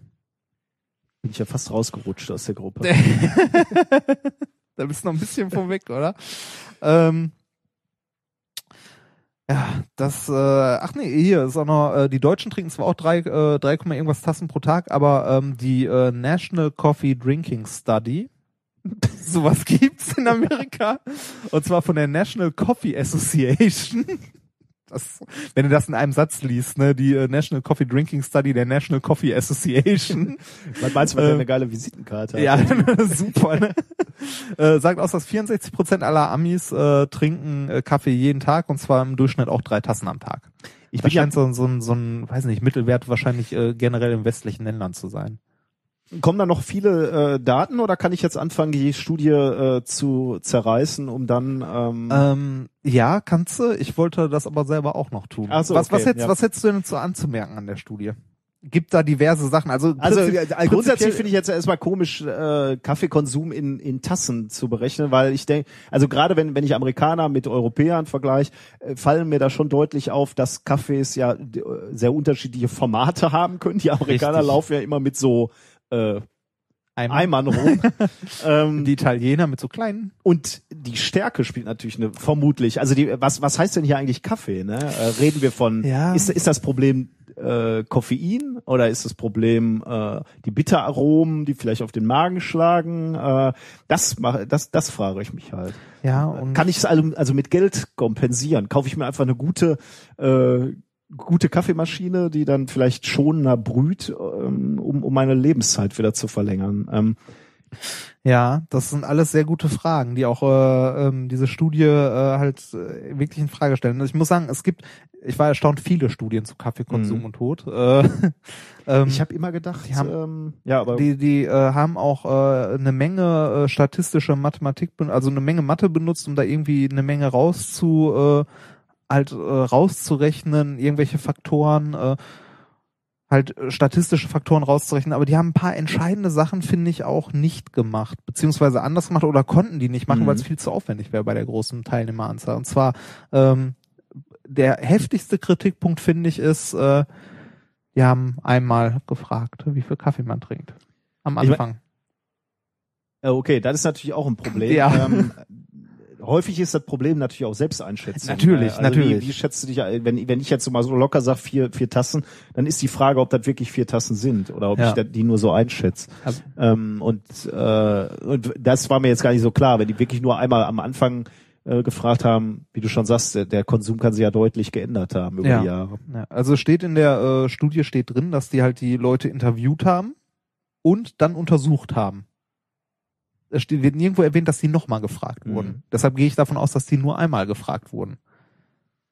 Ja, Ähm, ist bei einer Teilnehmerzahl von fast 50.000 Leuten auch nicht verwunderlich zwingend. Mhm. Also ich meine, das ist ja ein ries- riesiger log- logistischer Aufwand, ne? die äh, halt regelmäßig zu interviewen, hallo, wie sind ihre Kaffeetrinkgewohnheiten? ja. Äh, da haben wir es äh, gerade bei die bei dieser langen Zeit kann sich halt äh, der der Kaffeekonsum ähm, stark ändern, also extrem stark. Ähm, im, gerade im, im fortschreitenden Alter, wie wir, also wie, wie wir gerade ja schon gesagt haben, äh, hier auf der Arbeit äh, trinken wir, also ich zumindest trinke hier auf der Arbeit extrem viel Kaffee. Mhm. Wenn ich jetzt äh, nächstes Jahr in Rente gehe ähm, und mehr zu Hause bin, werde ich garantiert weniger Kaffee trinken. ja. Oder Und Ja, genau. ähm, ist äh, Kaffeekonsum, äh, also was in anderen Studien auch festgestellt wurde, ist, dass äh, Leute mit starkem Kaffeekonsum zum Beispiel auch eher dazu äh, Ah. neigen zu rauchen. ja, stimmt. Genau. Und äh, das hat ja auch Einflüsse noch Mhm. drauf. Ich meine, die haben auch in der Studie hier äh, Raucher und so weiter mit äh, berücksichtigt, aber halt nach der Befragung im weiteren Lebenslauf, wenn die Leute noch angefangen haben zu rauchen und ähnliches, äh, trifft die, also kommt ja auch nochmal Mhm. dazu. Ähm, dann, äh, wie du schon gesagt hast, die Kaffeestärke ist äh, enorm wichtig. Ähm, bei gerade bei jungen Leuten, die äh, viel Kaffee konsumiert haben, ähm, kann man eventuell davon ausgehen, dass sie eventuell auch deutlich mehr Stress hatten Mhm. als ältere Leute, Stimmt, die äh, ja. irgendwo in der Rente sind. Das, äh, ja. Ähm, das sind halt alles Faktoren, die nicht berücksichtigt Also wurden. mit anderen Worten, äh, wir halten fest, eine sehr interessante Studie, die uns zumindest vielleicht schon mal den Hinweis gibt, dass wir es nicht übertreiben sollten mit dem Ja. Aber ähm, wir haben genug Argumente, warum wir uns das schönreden können. Ich kann dir noch ein Argument Ah, liefern. gut. Eins möchte ich nämlich noch kurz erwähnen. Und zwar gab es noch äh, eine Studie von 2012, ein Jahr vorher. Äh, ist erschienen im New England Journal of Medicine. Äh, befragt äh, beziehungsweise untersucht wurden dabei noch mehr Menschen. Und zwar äh, 229.119. Also äh, eine runde Viertelmillion kannst du sagen. Davon äh, diesmal ungefähr äh, die Hälfte Frauen. Mhm. Also äh, ein bisschen repräsentativer, was halt die äh, Geschlechterverteilung angeht. Dafür war das Alter äh, kleiner und zwar nur 50 bis 70. Also gerade die älteren Leute hat man Ja. sich genauer angeguckt und da hat man genau den umgekehrten Effekt festgestellt, dass äh, ho- äh, hoher Kaffeekonsum gesund ist. Ja, sehr gut. Ja, da frage ich mich, ob diese Studie eventuell von der National Coffee Association in Auftrag gegeben wurde. Aber äh, wie ich ja vorhin schon gesagt habe, es gibt viele Studien und äh, wenn man ähm, wenn man sich äh, halt, äh, wenn man ein gewisses Ergebnis erwartet, kann man sich die passende Studie dazu suchen. Es gibt eine, garantiert. Wir verlinken nur die zweite. Ja, natürlich. Wir wollen ja, äh, dass äh, die Welt besser wird und schöner. Ein sehr schönes Thema, auch wenn ich äh, natürlich hier schon wieder ein bisschen äh, unruhig werde. Kann ich verstehen. äh, weil äh, ich als Hypochonder natürlich überhaupt nichts davon hören möchte, ähm, dass äh, dass ich mich ungesund ernähre. Äh, du hast vor einigen Minuten den Wasserkocher hier angeschaltet. Äh, was hat es äh, damit auf sich? Das ist äh, für unser Experiment. Tatsächlich. Äh, du wirst aber äh, was was ist der Hintergrund des Experimentes? Der Experiment äh, Titel äh, habe ich äh, diesmal ähm, vergeben und zwar äh, passend zu meinem ersten wissenschaftlichen Thema ist doch alles kalter Kaffee. Was ist das denn für eine, Es geht um Kaffee. eine perfide Kackscheiße? Du erzählst mir erst, wie ungesund Kaffee ist und jetzt machst du Kaffee? Ich habe dir auch nachher gesagt, dass er nicht so ungesund ist. Du bist doch nah an 55, hast du ja vorhin gesagt. Ich bin verzweifelt. Ja. Du bringst mich noch ins Grab. Das war der Plan von Anfang an. Also du hast äh, das Wasser kocht auch mittlerweile. Du hast äh, kochendes Wasser und äh, Ja. ich sehe, du hast ein, das nennt man French Press oder Ich, ähm, ich habe ich hab keine Ahnung, wie man das nennt. Das ist die gute Bodumkanne. also jedenfalls ähm, eine Kanne, in die man heißes Wasser kippt und dann äh, Äh, Kaffee, Kaffee rein, Wasser drauf, Stempel oben drauf und dann lässt man den Kaffee ein bisschen ziehen, je nachdem wie stark man ihn haben möchte und drückt dann diesen Stempel runter, um das Kaffeepulver nach, also Kaffeemehl, nach Ja. unten zu pressen. äh, das hast du jetzt auch gemacht. Also nicht das Pressen, Ja. sondern du hast jetzt Wasser äh, in die ähm, in diese Kanne In die Kanne, genau. Und, Und, jetzt, äh, da ist Kaffeepulver auch drin. Äh, ja, ich würde sagen, äh, lang ziehen muss er nicht. Die Frage ist ja erstmal, worum geht's überhaupt in unserem genau. Ja, Experiment? ich wollte gerade sagen. Ähm, äh, Du, also vergessen. jetzt mal abgesehen von dem perfiden Plan, Ja. dass du mich hier beseitigen willst, offensichtlich. Äh, es geht um Folgendes, und zwar die Frage, ähm, die sich auch schon viele Leute gestellt haben. Ähm, also mir geht das häufig so, ich bin morgens pflichtbewusst, stehe ich auf, geh duschen, will schnell zur Uni kommen, will schnell noch einen Kaffee runterstürzen, verbrenne mir dabei fast regelmäßig die Fresse. Ähm, da ist die Frage, wie bekommt man den Kaffee am schnellsten kalt? Ich trinke meinen Kaffee gerne mit Milch, wie man vorhin schon gesagt hat. Du ja auch. Ich mit mehr Milch, du mit weniger. Ähm, die Frage ist, äh, wie kriege ich meinen Kaffee schnell trinkkalt? Ja. Also ähm, äh, beziehungsweise äh, wenn ich äh, Leute zu Gast habe, die ich schnell loswerden möchte, wie sorge ich dafür, dass deren Kaffee schneller kalt ist als meiner? äh, die Frage ist ja, wenn, wenn ich einen heißen Kaffee habe und Milch da reinpacke, äh, kühlt der Kaffee ja ab. Äh, ja. Weil ich äh, was äh, eine Heißflüssigkeit habe, eine kühlere reinkippt. Ja. Das heißt, die gesamte Mischung wird irgendwo so ein Mittelding zwischen den beiden sein. ja. Ähm, die Kaffeetasse an sich, also der Kaffee an sich, äh, kühlt aber auch von alleine schon ab. Ne? Ja. Ähm, die Frage ist, hat das eine Auswirkung darauf, wann ich die Milch da reinkippe? Ähm, nehme ich den schwarzen Kaffee, kipp sofort die Milch da rein äh, und lasse ihn kalt werden oder äh, lasse ich den Kaffee erst ein bisschen schwarz stehen und kipp dann die Milch rein Ah. und guck, ob er dann plötzlich, wenn er schon ein bisschen abgekühlt ist, durch die kalte Milch, die ich da reinkippe, noch mal schneller abkühlt. Aha, ja, das ist natürlich interessant. Ja, Ja, äh, ähm, hat auch einen gewissen Nutzwert für mich, weil äh, üblicherweise mache ich mir hier im Büro einen Kaffee, lass den dann stehen und vergesse ihn und trinke dann üblicherweise den Kaffee kalt. Ja, das Ähm, und dann könnte ich halt vielleicht mit den Erkenntnissen, die du mir jetzt hier präsentierst, könnte ich vielleicht die Milch nicht sofort reinkippen, sondern warten. Dann bleibt er vielleicht länger heiß oder eben nicht. Das wirst du jetzt gleich klären. ja. Äh, und ich könnte also dann doch vielleicht in Zukunft einen heißeren Kaffee genießen. Ich bin gespannt. Mit ja. etwas Glück, äh, als Milch habe hab ich hier mal so. Äh, Wenn es überhaupt einen Unterschied macht. Ne? Man könnte jetzt auch sagen, warum sollte das einen Unterschied machen? Wir haben äh, zweimal den gleichen Kaffee und äh, zweimal ähm, gleiche Milch. gleiche Milch. Gleiche Temperatur, ja. Gute Frage, macht es einen Unterschied? Äh, höchstwahrscheinlich ja. Ja, warten wir mal ab. Also ich. ja, äh, wäre ja sonst langweilig, oder? Okay, dann. Äh, hast, du- hast du, natürlich hast du einen Tipp, aber ich frage dich gar nicht. Äh, wir, ich würde sagen, wir starten einfach mal. Master Erstmal, of Ceremony, ja. erstmal ähm, habe ich hier äh, unseren ähm, unseren Kaffee und zwei äh, Tassen aus äh, Aus der Ikea. Ähm, Nee, die, ich glaube, ich, ich glaube, sowas, sowas günstiges wie Ikea gibt's hier im Netzgebäude nicht. So was Witziges, hast du gesagt? Sowas günstiges. Ach, günstiges, ja. Das- Ähm, ich gieße einfach erstmal äh, in eine Tasse Kaffee. ja, ich. Ähm, So, Kaffee Nummer Ich dokumentiere. eins und Kaffee Nummer zwei. Und lass noch ein klein bisschen Platz für Milch. Die Tassen sind gleich groß und sind auch von der gleichen Bauart und auch in der gleichen Höhe befüllt. Also das macht Ja. keinen Unterschied. Oder sollte keinen machen. Und äh, bevor der, bevor ich jetzt noch mehr laber und der Kaffee von alleine kalt wird, äh, ich habe hier so ein Infrarotthermometer, das wir auch schon mal benutzt haben. Ich weiß gar nicht mehr in welchem Zusammenhang. Und der Kaffee hat jetzt noch eine Temperatur von Dein Zeolit-Experiment. Ach, genau, das Frühstück in der. Hölle. Ja, richtig. Er hat jetzt noch eine Temperatur von ungefähr äh, 72 Grad. Also ein 72,7. Ah, schönes Ähm, Foto. Ja, ich dokumentiere und, hier alles, äh, deswegen bin ich gerade so kurz Es abgelenkt. ist in beiden Tassen gleich. ja. Ähm, und in die linke Tasse kippe ich jetzt den Kaffee, äh, die Milch. Und zwar diese handelsüblichen Milchpöttchen. Und zwar zwei Stück. Genau, diese äh, umwelttechnisch äh, desaströsen Ja, die, äh, äh, kleinen die, Päckchen. die passen zu den Nespresso-Kapseln. Wenn schon Umweltschwein, dann richtig.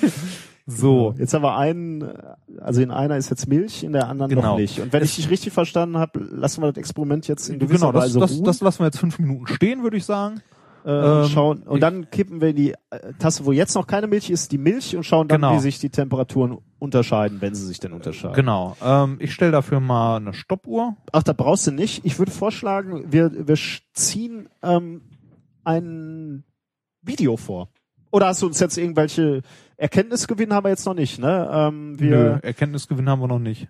ähm, dann äh, spiele ich mal ein Video ein, äh, was ich eh noch vorbereitet hatte. Ähm, äh, Heisenberg, äh, da wir schon über die Quantenmechanik heute gesprochen haben. Qu- Ja, äh, Dann spiel mal.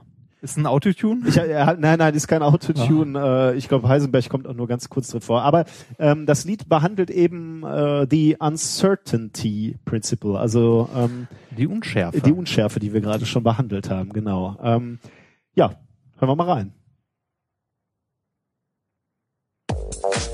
oh Gott.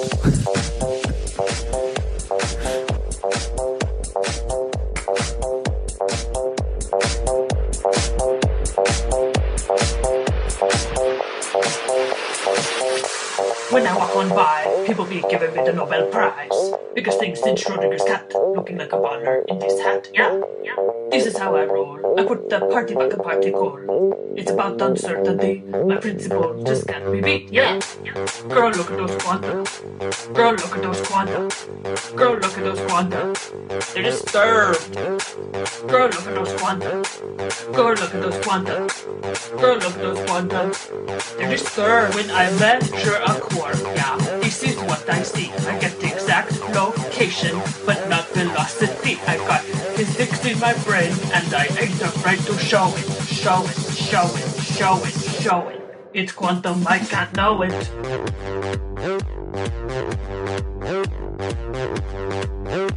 It's quantum, I can't know it.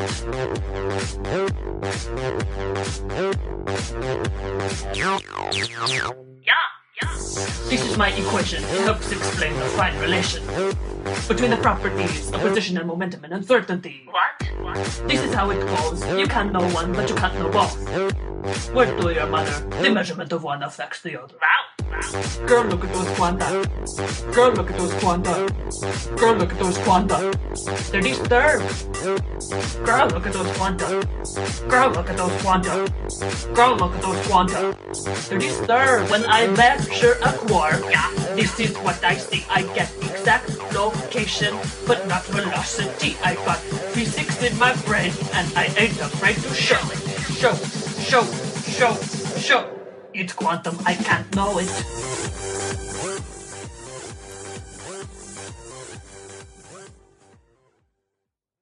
Ja, äh, vielen Dank Heisenberg für diese Geräuschbelästigung. ja, anders kann man das auch nicht nennen. ja, ist jetzt mein, meine Strategie, wie Kann- ich dich wieder in, in die Autotunes kriege.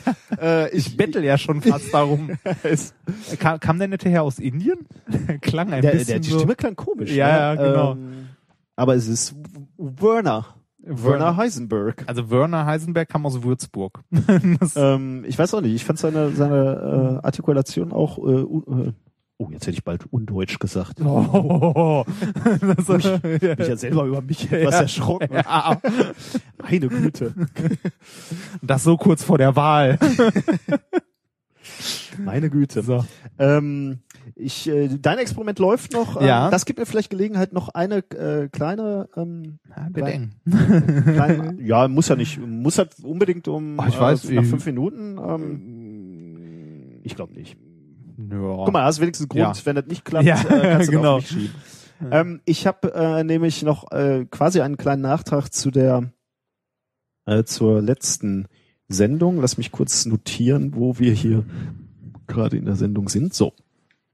Ich habe in gewisser Weise noch mal einen Nachtrag. Wir haben ja äh, gestern, ach gestern, äh, in der letzten Sendung habe ich uns ja ein wenig den Fleischkonsum äh, madig gemacht. Ja. Ich finde diese Redewendung im, im, äh, im Zusammenhang mit Fleisch äh, noch mal extra eklig, muss ich sagen.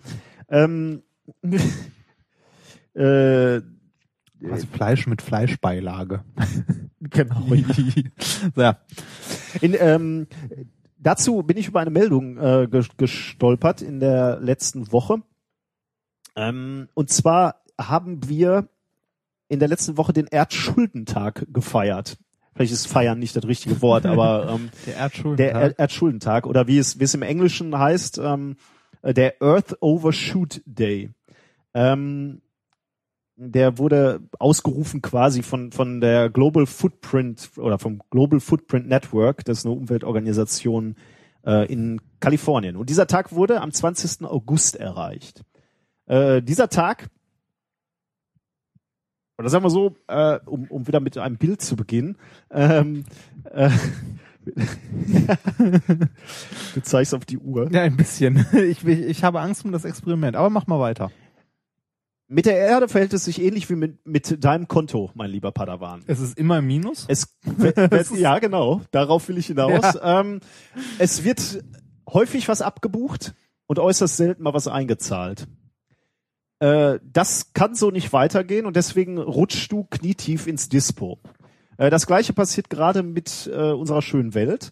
Äh, wir, wir Menschen verbrauchen Nahrungsmittel und Energie und all das, was wir verbrauchen, muss wieder angebaut werden. Äh, wir brauchen also Fischgründe, Wälder, Acker, äh, diese Dinger, wo die Kühe draufstehen, Weide. Weiden, Ähm, Hopfen, Malz. und das brauchen wir also. Was geerntet wird oder abgeholzt wird, müssen wir halt wieder wachsen quasi. Ähm, das wäre schön, wenn das so wäre, ist aber leider nicht. Äh, denn seit Mitte der 80er leben wir quasi auf Pump. Ja. ähm, seit Mitte der 80er äh, machen, ja, haben, haben wir in gewisser Weise, be betreiben wir Raubbau an unseren Planeten ähm, und wir verbrauchen mehr, als nachwachsen kann.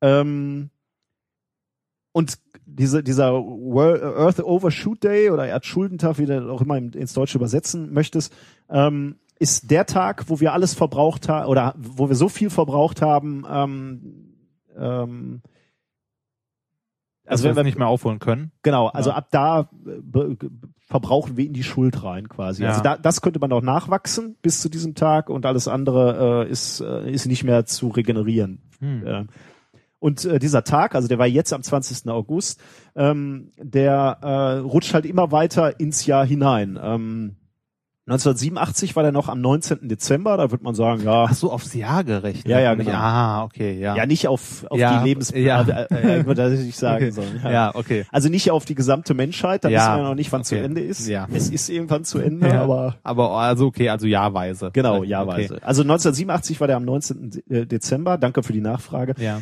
Ähm, 2011 schon im September und äh, jetzt im 20, äh, jetzt 20. August. Ähm, um das nochmal etwas zu präzisieren, Europäer oder im Moment verbrauchen wir, äh, also die Menschheit global, äh, etwa 1,5 Erden oder wir bräuchten 1,5 Erden, äh, um das zu erwirtschaften, was wir verbrauchen. Das ist aber jetzt schlecht, dass Kepler weg ist, ne? Keinen, Ja, nee. ja, genau, ja. Die Dramatik. Ja. Äh, wir- wir, wir zeichnen ein düsteres Bild Ja. in dieser Sendung. Ja. Ne?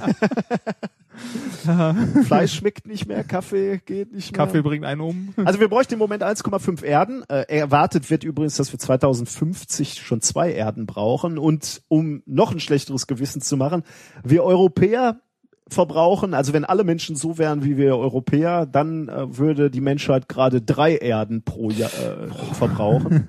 ähm, allerdings werden wir da nochmal getoppt. Von wem? Warte, lass mich raten. Ähm, Ein bescheidenes, äh, ähm, freiheitsliebendes äh, ja, Volk, das, du bist auf der äh, richtigen Spur. das die ja. Privatsphäre sämtlicher Menschen achtet.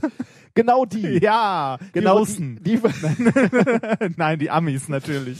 äh, die Amerikaner verbrauchen gerade fünf Erden. Ja. Äh, ja, ähm, so viel zum World, äh, Quatsch, Earth Overshoot Day, also sozusagen als kleines, kleinen Flashback back auf das Irgendwie Thema. sehe ich in dieser Folge durchgehend den erhobenen Zeigefinger. Ist so, ne? ja, so ein Äh, bisschen. Du meinst, die Zuhörerzahlen werden runtergehen, weil wir, soll, wir sollten vielleicht etwas ähm, positiver äh, die Technik und die Wissenschaft betrachten, oder? In Zukunft. Weißt Ja, ja. Ich, aber ich glaube, das kommt wieder. du? Wir sollten beim nächsten Mal Oh. machen. Monatsanfang, wenn das Gehalt wieder da ist, dann wird das alles wieder. Ah, naja, kommen wir zurück zum äh, Experiment, würde ich sagen. Ja, der ich bitte Kaffee, drum, der ja. Kaffee hatte jetzt knapp zehn Minuten Zeit abzukühlen. Ähm, und äh, erstaunlicherweise ähm, ist ja jetzt die Frage, ähm, was passiert, wenn wir jetzt nach zehn Minuten, die der schwarze Kaffee schon da stand, in den auch noch Milch kippen, weil wir Genau. wollen ja Kaffee mit Milch trinken und äh, nicht Kaffee schwarz.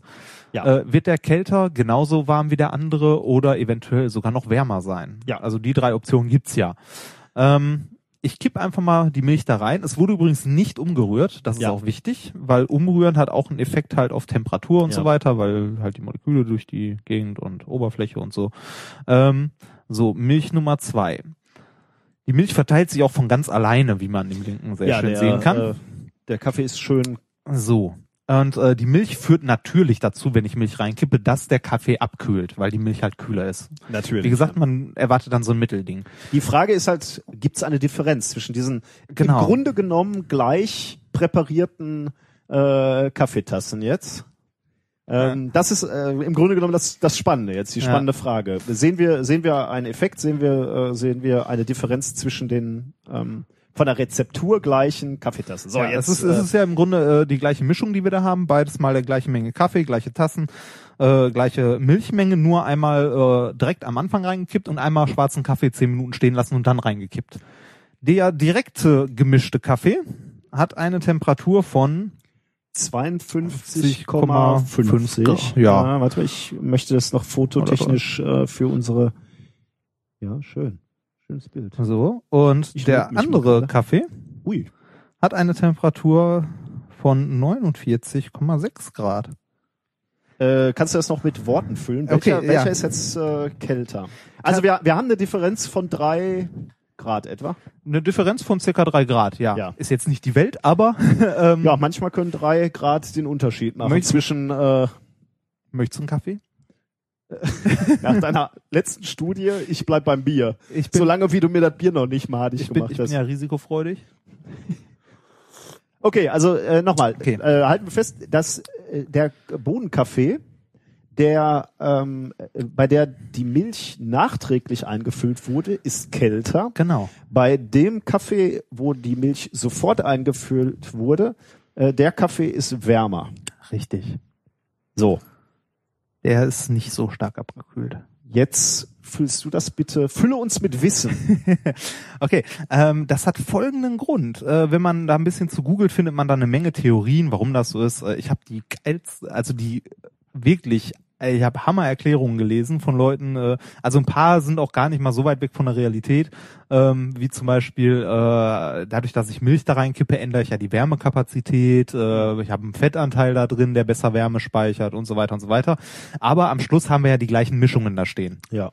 Also da tut sich nichts äh, im Großen und Ganzen. Ähm, dann haben Leute geschrieben, dass wir eine Fettschicht an der Oberfläche haben, durch die die Moleküle der heißen äh, Dings halt äh, halt seltener entkommen können Oh, und dadurch ja und dadurch halt weniger Abkühlung erfolgt, weil Also halt mit- die Fett, ja. Fettschicht äh, das äh, festhält. Oh mein Gott. Ähm, ich kann dazu sagen, das funktioniert auch, wenn man keine Milch nimmt, sondern äh, die gleiche Menge an Wasser kalt ah ist ja, einfach das ist reinkippt natürlich interessant, ja. äh, dann äh, passiert das Gleiche. Also es muss nicht Milch sein. ah, okay, ja, das ist eine schöne Widerlegung dieser Theorie. Das gefällt mir gut, ja.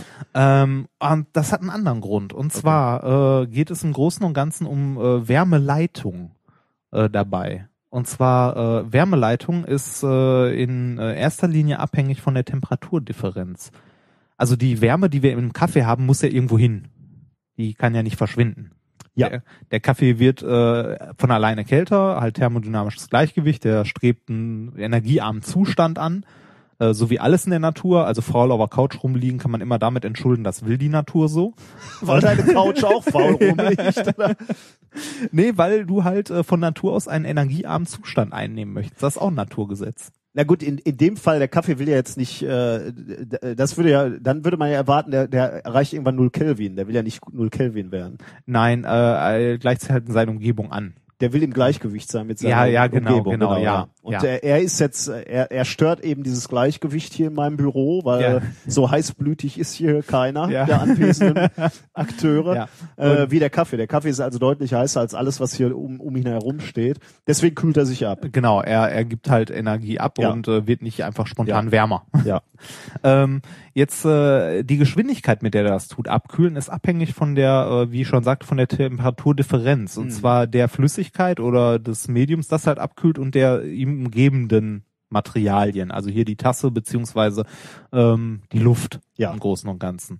Äh, natürlich spielt Oberfläche, also die Oberfläche der Flüssigkeit hier eine große Rolle. Wenn ich eine größere Tasse nehme, kühlt das schneller ab als eine kleine Tasse. Ja. Also wenn das flach ist. Deshalb haben wir auch gleich Tassen genommen. Äh, was aber jetzt äh, die Krux an der Geschichte ist oder warum die äh, ähm, die eine Tasse kälter ist als die andere ist die. Ähm, die erste Tasse, in die ich äh, die Milch sofort reingekippt habe, da habe ich die Temperatur sofort um ein paar Grad gesenkt. Ja. Und äh, das heißt den Temperaturunterschied zur Umgebung auch direkt kleiner gemacht Ja.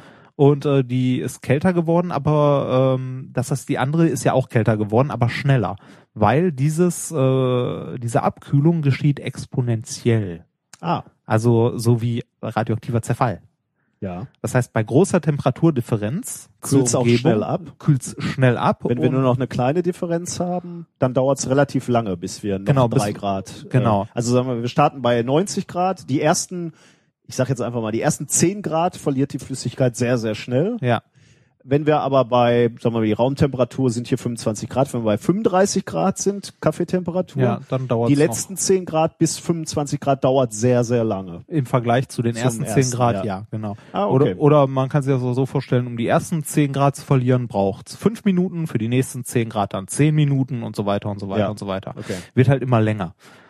Ähm, und äh, weil wir jetzt ähm, bei de, weil die eine Tasse halt noch in ihrem heißen Zustand am Anfang 10 Minuten rumstand, hat die halt in diesem Bereich, wo sie schnell abkühlt, mehr Zeit verbracht Ja. als die andere. Äh, die ist halt direkt äh, in den Bereich gekommen, wo sie langsamer abkühlt Ja. und hat diese Temperatur dadurch länger gehalten, während die andere exponentiell nach unten gerauscht ist in der Temperatur und dadurch, dass wir dann später noch zusätzlich Noch dann die Milch den kalten Schock, Genau. Milchschock quasi. noch mal dazugegeben haben, ähm, ist die äh, Temperatur halt dann noch mal um drei Grad gesunken. Tatsächlich hatten die, äh, bevor ich die Milch reingegeben habe, also bei der heißeren Tasse, fast die gleiche Temperatur. Ah. Also ähm, nach diesen zehn Minuten. Ja. Und durch die Milch, die ich nochmal zugegeben habe, sind halt nochmal die drei Grad runter dann.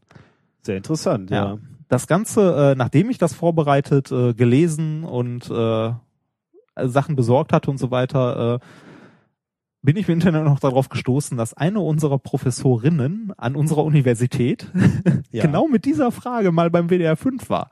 Sehr schön, ja. Und das Ganze habe ich auch noch in die Shownotes gehämmert und äh, verlinkt. Da äh, wird's ja auch noch dazu interviewt. sie äh, war bei, was hast du gesagt? Marika WDR, Schleberger. bei WDR 5. Ich glaube beim WDR 5, äh, ich weiß nicht, Bei ich, Leonardo, äh, die, ja. die kleine Anfrage. ah, die kleine Anfrage. Ja. Ähm, Ja, ich äh, hoffe, du äh, kannst deinen Kaffee jetzt schneller runterstürzen. Wie gesagt, bei mir ist ja eher das Problem, dass ich, ähm, dass mein äh, Kaffee hier äh, kalt wird äh, auf meinem Schreibtisch, Ja, dann weißt du jetzt, weil äh, ich so viel direkt zu arbeiten habe, dass ich kaum mal dazu komme. Jetzt hätte ich hier gerne hier so einen so einen Button mit der kleinsten Violine der Welt. Ja, ja. Ähm, ja, äh, So. vielen Dank. Damit haben wir wieder was Das gelernt. ist jetzt äh, Klugscheißerwissen äh, fürs Frühstück nach der Party. Genau, ja. Ja. Äh, wir können uns also äh, in dieser gesamten Party Ja. Peripherie unbeliebt Ja. machen. Vorher, nachher, währenddessen. ja. Äh, ja, Hauptsache ihr schiebt's nicht auf uns, falls ihr demnächst keine Freunde mehr habt. ihr habt dann ja uns. ihr, ihr könnt dann Physik studieren. Ja, kommt zu uns. Wir, wir wissen, wir, wir wir mögen so Menschen. Leute ohne Freunde. ja, das nicht, aber ähm, wir, wir, wir haben ja nicht keine Freunde, sondern Nein, nein, wir haben nein, nur so nein. komische Freunde halt. ja, Ich hab halt dich. ja, super. Ähm, ich, wir bleiben bei bei bei, äh, bei Partywissen im Grunde genommen. Mein zweites wissenschaftliches Thema Oh ja. ähm, passt nämlich genau da rein. Wir werden optimistischer. Ähm, die die Optimismuskurve geht steil nach oben in dieser Sendung. Wir reden jetzt, wobei du hast es ja gerade schon eingeleitet mit dem Kaffee. Äh, jetzt wo wir wissen, wo der nicht mehr so schnell abkühlt. Ähm, wir kommen zum ma, zu meinem zweiten Thema. Schönsaufen endlich erklärt. ja, da bin ich mal gespannt. Ähm, du hast dein Bier sträflich vernachlässigt. Ich Hab wollte ja, dass du äh, betrunken bist, äh, Ja, bis wir das- zu diesem Thema kommen. da- Davon sind wir weit entfernt. Das schaffe ich aber auch nicht mit einem Bier. Ja, das hatte ich befürchtet. Ähm, guck doch noch mal bitte auf diesen jungen Mann, den du gerade schon mal beurteilt hast. Findest du immer noch den gleichen schön? ja, ja. Natürlich, du bist nicht betrunken. Konntest du nicht ein Bild wenigstens von einer Frau raussuchen? Da hätte ich was zu sagen können. So, jetzt äh, Oder haben die in der Studie nur Frauen befragt? jetzt, äh, jetzt schnell einen O-Ton abfeuern, den ich äh, später gegen dich verwenden kann. Ähm, Reinhard äh, findet immer noch den gleichen Mann schön. Äh, Reinhard, kannst du das bestätigen? Diesen Mann findest du schön. ich tu Und was. da lacht er hämisch. Nein, okay. Ähm, ich hatte jetzt nicht wirklich damit gerechnet, dass das eine Bier Ja. ausreicht, um, äh, um deine. Äh, ja, um sich Männer schön Äh. zu saufen, da muss er aber, ich glaube, da reicht nicht mal Korn oder Wodka. Das Das stimmt. Also wir sind beim Thema Schönsaufen. Ähm, es gibt ja eben dieses Phänomen, äh, du gehst nüchtern in eine Kneipe rein, guckst dich um äh, und du siehst relativ wenig Frauen, die du auf Anhieb äh, attraktiv findest. Kaum zehn Bier später.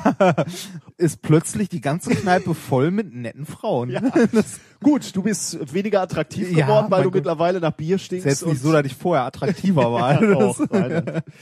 ähm, dieses Phänomen heißt übrigens, äh, weißt du, wie das äh, auf Englisch heißt? Ähm, schön, äh, also Schön saufen. schön saufen, ja, aber das ist eigentlich, ich stelle gerade fest, ist eine andere, ist nicht wirklich, ich, ich sag's dir, Biergoggles, äh, Bier, Ah, ja. ja. Bierbrille quasi, finde ich irgendwie auch. Schön. Äh, schön irgendwie. Also äh, man kennt das Phänomen, aber man hat sich irgendwie noch nie Gedanken gemacht, woran könnte das liegen? Liegt's, äh, liegt's ähm, an der Verzweiflung, dass man einfach sagt, nach zehn Bier und immer noch äh, mit mit keiner Frau gesprochen, äh, jetzt ist es mir auch egal. ähm, also sinken die Ansprüche im Grunde genommen oder ähm, schaltet dein Gehirn so ein bisschen ab und du denkst mit anderen ähm, An, du legst andere Maßstäbe an. Ach So, ja, das ehrt so, dich, dass du genau. das jetzt so sagst. Ich Ja. dachte, aber ich, Die, die ist bestimmt auch ganz nett.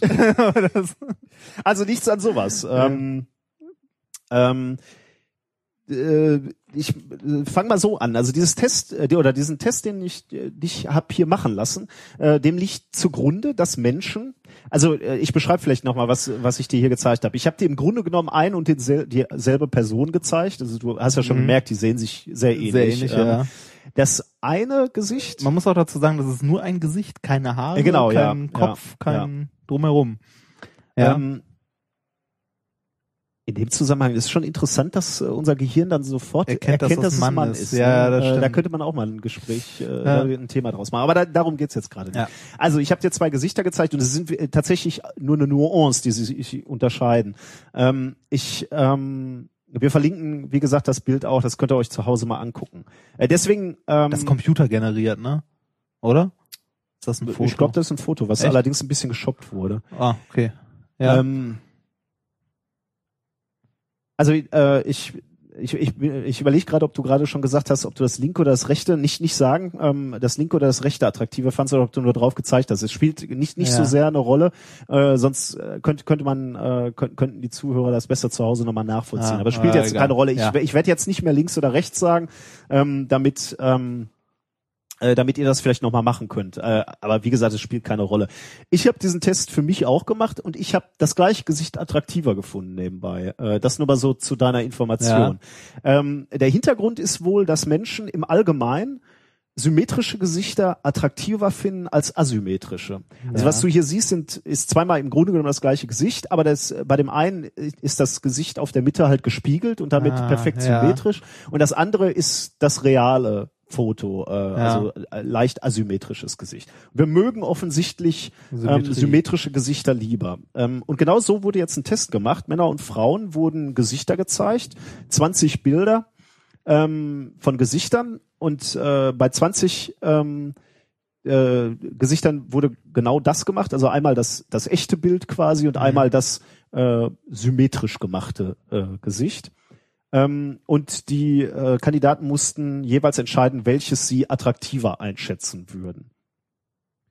Ähm, und da was rauskam, ganz, äh, das, das ist das Erwartete, die, das symmetrische Gesicht äh, wurde attraktiver eingeschätzt. Ähm, dann wurden noch Bilder gezeigt, ähm, wo die Kandidaten äh, einschätzen sollten, ob das Bild, also wird nur ein Gesicht gezeigt, ob das Bild oder das Gesicht symmetrisch ist oder nicht symmetrisch. Ähm, dieses Experiment wurde an der äh, Roehampton University gemacht und zwar in der Nähe von Campus-Bars. Von was? Ah, Camp- okay, also ja, ja, ja, äh, okay. Von- Bars, Kneipen, die in der Nähe des Ja. Campus sind.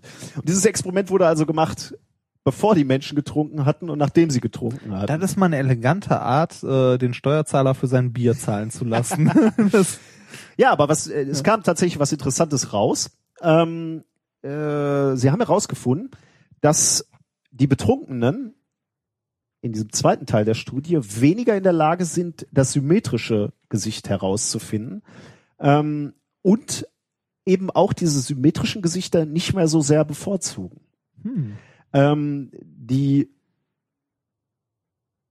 äh, die Botschaft könnte natürlich äh, könnte also jetzt sein oder die die die die die Erkenntnis, dass es vielleicht dieses Schönsaufen vielleicht daran liegen könnte, dass man die äh, Fähigkeit asymmetrische Gesichter herauszufinden ein wenig verliert. Ähm, das heißt, so ent völlig entstellte asymmetrische Gesichter werden mit zunehmendem Bierkonsum attraktiver in gewisser Weise. Also gute Ja. Nachricht für uns beide. Ja. In der Tat, eine gute Nachricht für Ja. uns beide, weil herausgefunden wurde, dass Frauen sogar noch schlechter darin werden, Ah. symmetrische Gr- äh, Gesichter zu unterscheiden von asymmetrischen, wenn sie betrunken sind. Also so äh, verschrobene Gesellen wie wir beide ähm, haben also nochmal äh, einen höheren Effekt, wenn wir Frauen gelinde gesagt abfüllen.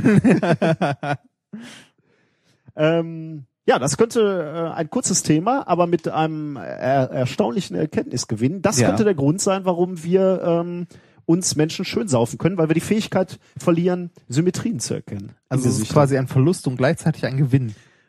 ich kann da keinen Verlust drin sehen. Ja, schön. Ja, aber äh, schön, dass äh, das äh, mal geklärt ist. kann man so sagen. Ja, eigentlich äh, nette Geschichte, ja. Ja. Da kannst du auch, äh, Schatz, du bist heute so unsymmetrisch. Findest du mich eigentlich in, findest du mich eigentlich asymmetrisch? ja. ah, schön. Ja, nett. Nett, nett. Äh, äh, uns fehlt, äh, uns fehlen Überleitungen. Äh, kommen wir zum nächsten Du, Thema. du hast mir die, ich, hab Ja, mir, ich äh, habe mir nächtelang Gedanken gemacht, wie ich Überleitung zwischen ich habe Thema mache. nichts, ich habe nichts gegen gute Überleitungen. Ja, das, das steckt da nicht immer so drin. Okay, kommen wir zum nächsten Thema. Ein Mann, der auch gut ankam bei Frauen, ist ja, Scotty. Ja, ja, siehst du, das wir wieder bei den schlechten Überleitungen. genau, Scotty, äh, für diejenigen, die es nicht kennen, äh, aber es gibt niemanden, der diesen Podcast hört und nicht weiß, wer Scotty ist. Äh, Scotty ist der äh, Mechaniker der Enterprise. Äh, und das Mädchen für alles quasi, der alles repariert hat und so weiter.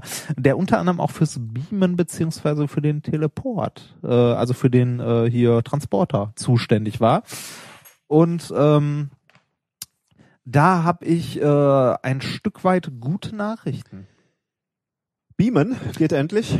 Beamen, äh, ja, fast. Also Mit Einschränkung vermutlich. Ja, gewisse, also Kleinigkeiten, jetzt nix, nix Großartiges. Ähm, und zwar äh, gibt es ähm, oder gibt es schon etwas länger, seit äh, 1997 ähm, im experimentell nach, äh, also im Experiment nachgewiesen. Äh, ich habe ja schon angedroht, wir kommen wieder zurück zur Quantenmechanik. Und zwar gibt es die äh, Quantenteleportation. Im Gegensatz zur Quantenheilung von den ganzen Esoterik-Leuten gibt es die Quantenteleportation tatsächlich. Ja, das sagst du jetzt. Ja, im Moment, die wurde experimentell nachgewiesen von mehreren Leuten. Äh, 1997 unter anderem von ähm, äh, ja, wieder haben wir wieder so einen Namen, äh, Dick Bo äh, und anderen und Anton Zeilinger. Oh, der Herr Zeilinger. Ja, okay, der ist Anton natürlich Zeilinger. ähm, der ist natürlich äh, eine Koryphäe. Ja, ähm, und ähm, die Idee zu dem Ganzen, also dass das möglich sein sollte oder möglich ist, wie häufig äh, in der Physik oder gerade so im Bereich der äh, Quantenmechanik, äh, hatte die Idee natürlich schon jemand anders, ein Theoretiker, also jemand, der theoretisch schon meinte, ja, müsste gehen. Und zwar war das äh, Charles Bennett äh, aus den USA 1993. Okay. Ich finde äh, das schon äh, erstaunlich, dass vier Jahre später das Ganze im Experiment schon nachgewiesen werden konnte. Ja, das stimmt, ja. Ähm, Quantenteleportation. Wir haben ja gerade schon, äh, also wir kommen jetzt nochmal auf äh, was äh, zu sprechen, was äh, du vorhin schon erwähnt hast. Und zwar Quantenteleportation funktioniert nur im Bereich der Quantenmechanik. Das heißt für kleine Systeme oder für Mhm. kleine Zustände. Wobei du ja vorhin äh, uns nahegebracht hast, dass aber auch bei makroskopischen Sachen, also Sachen, die man theoretisch unter irgendeinem Elektronenmikroskop oder so sehen kann, äh, dass da auch schon die ähm, also quantenmechanische Proze äh, Eigenschaften gemessen werden können. Ähm, die Frage ist jetzt, hi- hilft uns das? Also äh, können ist Beamen jetzt möglich? Ja. Ähm, ähm, die Frage, die wir dazu klären müssen, ist, äh, wenn wir äh, beamen möchten, müssen wir ja den Zustand, den wir beamen müssen, äh, möchten erstmal irgendwo messen. Also wir müssen sagen, okay, wir haben diesen Zustand, die Person, die da steht, besteht aus so und so vielen Atomen, die bewegen sich in die und die Richtung und so weiter, soweit wir es messen können. Und äh, diesen Zustand müssen wir irgendwo anders hinbringen, weil da, man kennt das ja vom Beam, wie bei der Enterprise, wird irgendwo abgebaut und woanders wieder aufgebaut. Ähm, das wird jetzt problematisch, weil so ein, ein leichter Mensch von, sagen wir mal, 50 Kilogramm, also irgendeine sehr dünne Frau, ähm, hat äh, so viele Atome und so viele Informationen da äh, gespeichert, dass das ungefähr äh, eine geschätzte, äh, also das Wired Magazine hat das mal abgeschätzt, also ein paar Leute, eine äh, geschätzte Datenmenge von 10 hoch 22 beziehungsweise 10 hoch 23 stand da, glaube ich, Gigabyte wären. Das übersteigt Ja, äh, alles, was man sich vorstellen kann. Ähm, das ist halt eine, äh, eine 1 mit äh, 23 Nullen. Oder nee, es waren 10 hoch 22, also eine 1 mit 23 Nullen. Okay. Äh, sehr, sehr viel. Das äh, kann man jetzt bei heutigen ähm, Harddrives, also Festplatten, die man hat, ähm, kann man sich vorstellen, wenn man das auf normalen Festplatten speichern würde und die halt dann so stapelt, ein Türmchen baut, ähm, ist dieses Türmchen gar nicht so hoch. Äh, willst du einen Tipp abgeben? Ich habe den Artikel Ach, gelesen. du hast den von gelesen. daher, Ah, äh, du, du hattest okay. ja diesen diesen Artikel vertweetet, ne? Ah, habe ich. Genau den? also Ach so, nee, den, äh, habe ich den vertweetet? Weiß ich nicht. von Ähm, daher, äh, ich war drauf und dran, mich auf dieses Thema Echt? vorzubereiten. Verdammt. Ich hatte gefragt, ob ich. Von daher kenne ich Ja. die, aber das. Okay, äh, es äh, ist ein nicht zu unterschätzender Turm von einer Höhe von 20 Lichtjahren. das, Äh, und und- 20 ja. Lichtjahre, um das äh, zu erklären, was das, äh, das ist keine Zeiteinheit, sondern eine Längeneinheit. Und zwar ist das die Strecke, die Licht in 20 Jahren zurücklegt. Äh, und das ist schon verdammt viel. Das Licht kommt ungefähr in einer Sekunde von hier zum Mond. Weißt du, wie weit der nächste Stern weg ist ungefähr? Vier Lichtjahre. Ja, Das genau. stand nämlich auch in diesem Artikel, den natürlich. ich gelesen habe. Ja, also da, da wird allein die Logistik, diese Festplatten zu stapeln, äh, relativ anspruchsvoll. Also wenn, richtig. Da hätte Voyager schon mal ein paar, paar Festplatten mitnehmen müssen, um schon mal da, wo, wo Voyager jetzt ist, schon mal ein paar aufstapeln soll. Da muss die NSA lange speichern, bis sie die voll hat. Also Ähm. mit anderen Worten, äh, das Speichern der Informationen äh, eines einzelnen kleinen Menschen ist utopisch. Richtig, das kann man im Grunde vergessen. Also ich will nicht zu den Menschen gehören, die irgendwann mal sowas gesagt haben wie, das ist nie im Leben möglich. Ich möchte nicht derjenige sein, der gesagt hat, äh, niemand braucht 74 Kilobyte oder dieses Internet wird sich nie durchsetzen. Deshalb halte ich mich da schön zurück.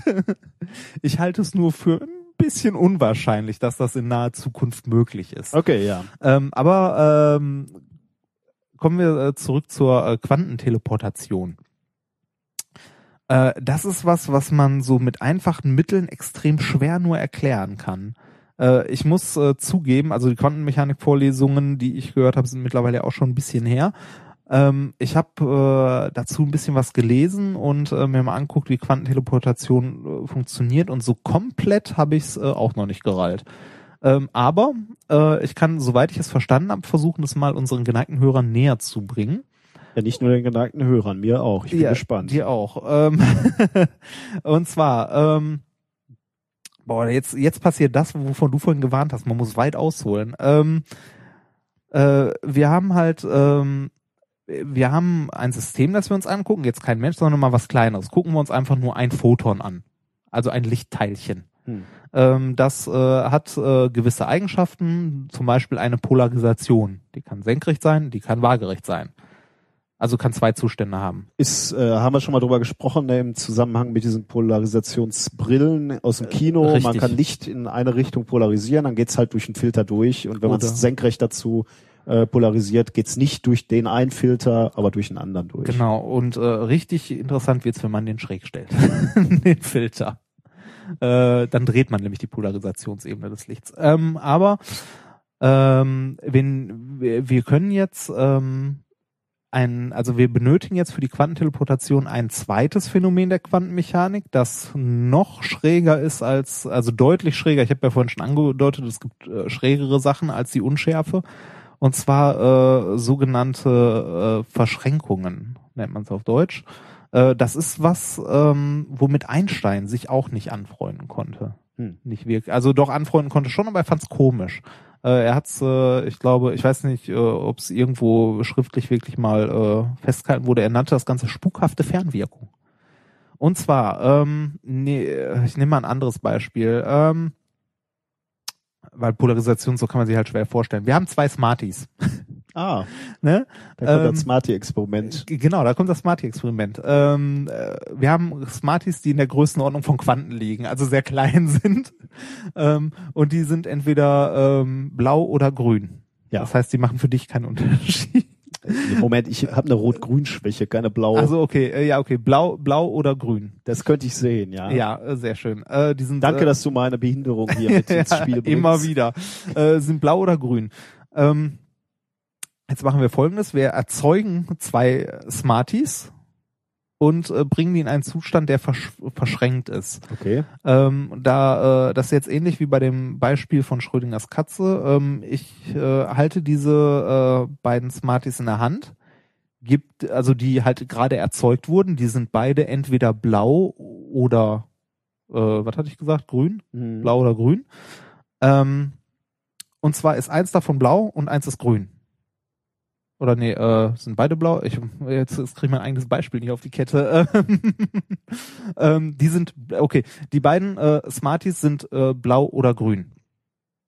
Wir wissen nicht, welcher Zustand es ist und solange wir nicht nachgucken, äh, existieren beide Zustände mit einer Wahrscheinlichkeit von 50 Prozent.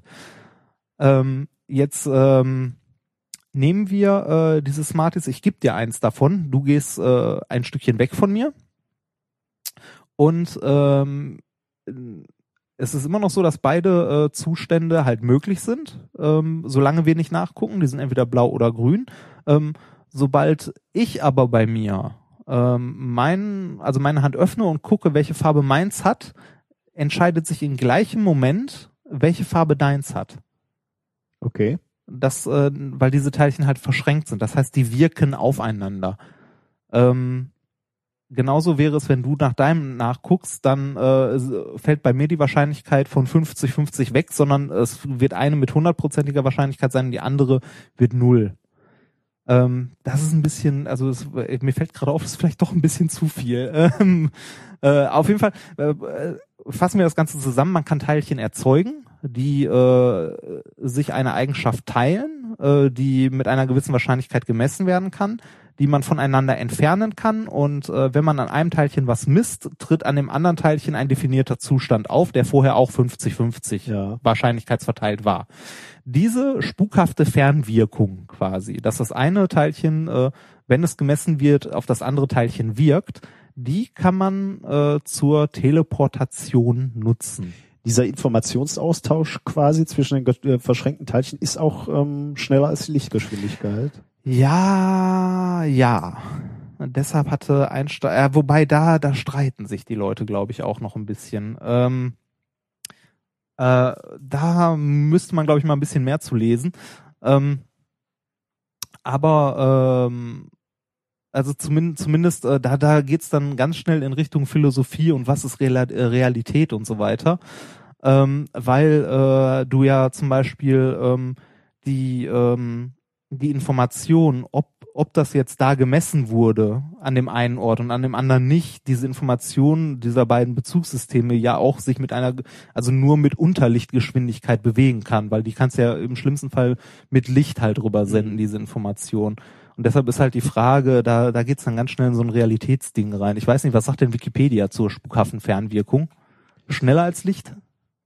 Schneller als Licht? Also äh, da, da rennt man ganz schnell in so Deutungsdinger äh, rein. Ähm, also eigentlich geht man davon aus, dass das instantan ist, also sofort. Ja, Und das ist auch das große Problem, das Einstein damit hatte. Ja. Dass sich halt irgendwas schneller als Licht bewegt. Ähm, zurück zur Teleportation. Äh, Das ist ja noch keine Teleportation. Das ist ja, äh, ich habe verschränkte Zustände, die halt abhängig voneinander sind. Ich messe an dem einen was und dann tritt an dem anderen ein definierter Zustand ein. Ähm, Teleportation äh, funktioniert äh, folgend, also funktioniert im großen und Ganzen so, dass ich ähm, äh, zwei verschränkte Teilchen habe, die sich bei Person A und B befinden. ja. Ähm, Person A hat jetzt ein weiteres Teilchen und ähm, äh, führt eine, ich weiß nicht, ich glaube Bellmessung hieß das Ganze, führt eine Bellmessung ähm, an seinem Photon und diesem verschränkten Photon, das es hat, durch. Also misst quasi die Polarisation, ob es senkrecht oder waagerecht ist, indem es diese, also indem es die überlagert. Ähm, bei dieser Messung wird das ursprüngliche Photon äh, zerstört, das verschränkte, an der, an der Stelle von A. Und diese Information, was es denn jetzt gemessen hat, kann es jetzt zur Person B schicken und Person B kann anhand dieser Information, indem es mit dieser Information, äh, also das mit seinem Photon überlagert, äh, also beziehungsweise damit dann misst, den Ursprungszustand, der bei A war, wiederherstellen. Das heißt, der Zustand, der bei A war und da gemessen wurde, wurde dadurch nach B trans, also teleportiert. Ja, da habe ich auch aufgehört. Da, das konnte ich nicht mehr ganz leisten. Du siehst mich sprachlos. Ja, ja, ja. Ich, Ja. ich, ich gehe auch fest davon aus, dass ich in der Erklärung jetzt mindestens ein, wenn nicht drei Fehler gemacht habe. Ich habe es aber, äh, also was, was vielleicht hängen bleiben soll von dem Ganzen ist, man kann nicht Teilchen an sich teleportieren, sondern den Zustand, in dem sich ein Also System du musst mir ja befindet. nochmal sagen, okay, wir haben zwei verschränkte Teilchen. Das eine Teilchen bleibt bei, äh, also ungemessen. Wir gucken uns die Teilchen nicht Ja. an, die sind verschränkt, aber wir gucken sie uns nicht an. Das eine Teilchen bleibt bei Person A. Ja, Alice ja. heißt, Ja, Alice und Bob Genau. und so. Und aber egal, aber beim Zustand äh, oder beim, beim, beim, beim ersten Menschen und äh, das zweite Teilchen geht mit zum zweiten Menschen. Ähm, die beiden sind räumlich getrennt voneinander, äh, Ja. haben sich aber die Teilchen noch nicht angeguckt. Okay. Jetzt Ja. kam irgendwie ein Photon dazu, oder nee, was hast du gesagt? Ähm, also ja, äh, was genau ist in dem Beispiel hier nicht erklärt. Aber äh, ich nehme an, die haben Photonen genommen. Äh, die haben verschränkte Photonen und haben dann noch ein Photon dazugenommen. Genau. Also die Teil, das, was ich gerade als Teilchen bezeichnet habe, sind Auch Photonen. Photonen, ja. Okay. Ja. Okay, und jetzt kommt noch ein Photon dazu. Genau. Und Okay. mit dem verschränkten Teilchen messen die, welchen äh, äh, welchen Zustand dieses Photon hat, das sie dazugenommen Das haben. dritte, okay. Hm, Ja. Okay. Äh, dabei ver vernichten sich die Photonen. Also das Die- verschränkte. Genau. Okay. Äh, und äh, die äh, gewinnt dann Informationen, in welchem Teil, also in welchem Zustand dieses Teilchen war, dieses verschränkte, Okay. und schickt das zu Bob, also zu B. Womit? Mit dem dritten Teilchen, was noch da ist. Äh, nee, mit äh, mit nicht. Äh, Also nicht, über, über die spukhafte Fernwirkung. Nee, nicht über die spukhafte Fernwirkung. Dadurch äh, wird der Zustand von B äh, direkt definiert in dem Moment, wo sie misst. Sie äh, nimmt einen anderen Kanal, der nicht, äh, also ruft ihn an. Telefon. Okay. Ja, genau, Telefon. Und sagt ihm, was sie gemessen hat. Ja. Und äh, damit ähm, kann der, also mit dieser ähm, äh, mit dieser Information, die er dann bekommen hat. Von Alice kann er den Zustand des Partikels bei sich, des Verschränkten, modifizieren, also messen, so dass das wieder der Zustand des ursprünglichen ist. Ja, ich weiß, da ist schwammig und da bin ich auch äh, mal kurz raus. Das, das wollte ich mir auch noch mal ein bisschen genauer. Ja, okay. Ich, ich habe, ich habe, ja, du merkst, also man merkt, das ist nicht ganz leicht. Nee. Das ist wirklich. Äh, Deswegen. deswegen bereitest du dich eine Woche vorher vor. Ja, ich weiß. Na gut, okay. Ähm, ja. Äh, man, man, also am einfachsten ist das, glaube tatsächlich ist das am einfachsten, wenn man das mit Mathematik totschlägt. Oh ja, das wird, glaube ich, jetzt dem Zuhörer deutlich Ja, na- klarer, wenn du jetzt, jetzt mit Mathematik, ich Nee, freue mich schon. tat- ja. tat- nee, nee, das, äh, das mache ich jetzt nicht, aber das reiche ich vielleicht in der nächsten Folge nach, äh, zumindest so grob. Äh, in gerade in der theoretischen Physik und gerade in der Quantenmechanik, weil wir ja gerade schon gelernt haben, dass dieses sich was vorstellen äh, wirklich schwer ist. Allein sich überlagernde Zustände oder Zustände, die aufeinander wirken, das sind halt ähm, das sind äh, wo- ist ein Vokabular, das man in der Quantenmechanik selbstverständlich benutzt. Man äh, betrachtet da auch Zustandsvektoren. Mhm. Ähm, deshalb ist so ein Zustand, ob jetzt pol also linear oder ähm, äh, hier parallel oder antiparallel polarisiert, ähm, auch nicht so einfach, wie man sich das vorstellt, sondern das sind Zustände in einem Vektorraum, bla bla bla. Äh, Im Grunde äh, haut man das mit Mathematik tot und guckt nachher, was rauskommt und fängt an, das zu interpretieren.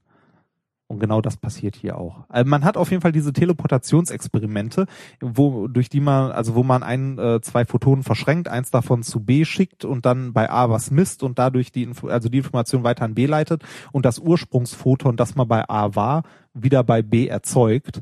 Äh, diese Experimente gibt's mittlerweile mehr, also da gibt's mittlerweile mehrere und auch über große Distanzen von irgendwie über 140 Kilometer hat man quasi einzelne Quantenzustände teleportiert. Hat der, Das- Herr Zeilinger nicht sogar schon einen Song, äh, ein Lied äh, teleportiert quasi?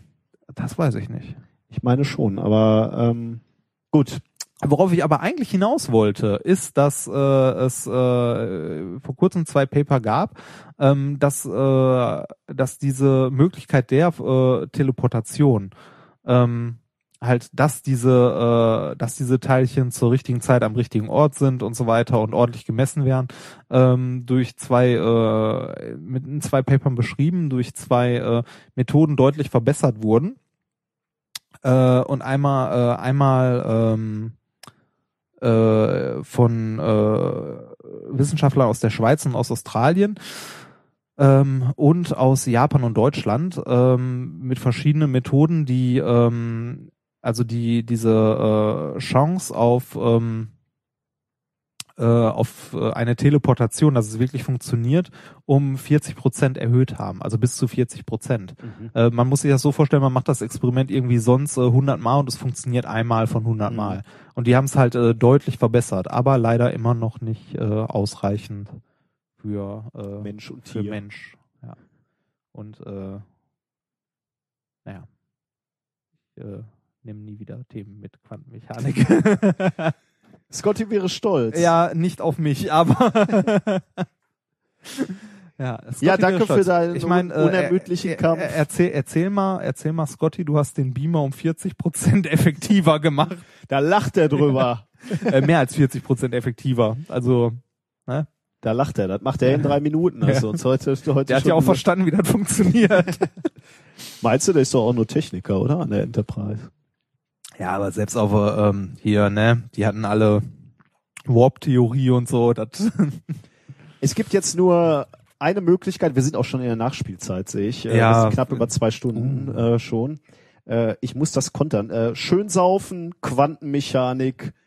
Da kann, wenn man das weitermacht, da kann nur das langweiligste Experiment der Welt kommen. Das möchte ich dir noch kurz vorstellen Ja. oder euch noch kurz vorstellen, bevor wir äh, rausgehen. Ja, ich äh, bin äh, gespannt. Was ist es? ich bin ja schon, du, du weißt ja, ich bin sehr konservativ, was solche Aussagen betrifft. Ne? Was denn das, äh, Langweiligste? Zu sagen, ist langweilig. Du, du bist ja, dein, dein jugendlicher Wahnsinn äh, verleitet dich ja schnell dazu, hier immer mal zu sagen, wer gibt denn für solche Studien Geld und äh, wer, wer macht denn so eine, so eine Forschung?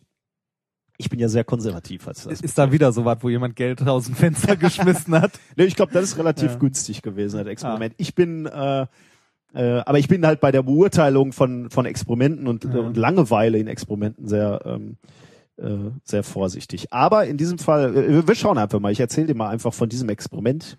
Ähm, und du sagst mir, ob du das ähnlich langweilig findest. Äh, das Experiment fing 1927 an. ja. Der Mann erzählt wieder vom Krieg. Äh, und es ist ein Experiment, das immer noch andauert. Äh, also schon mal ein Langzeitexperiment, äh, noch länger als dein, deine medizinische Studie gerade. 1927 äh, begann es, ähm, gestartet von Th Thomas Parnell, äh, Professor an der Universität von Queensland in Brisbane, Australien. Ähm, der hat nämlich 1927 erwärmtes Pech, dieses schwarze Frau Holle. Genau, Frau Ja. Holle, genau das. Ja. Äh, erwärmtes Pech äh, in einen von unten verschlossenen Trichter gegossen und ließ das Pech sich erstmal setzen.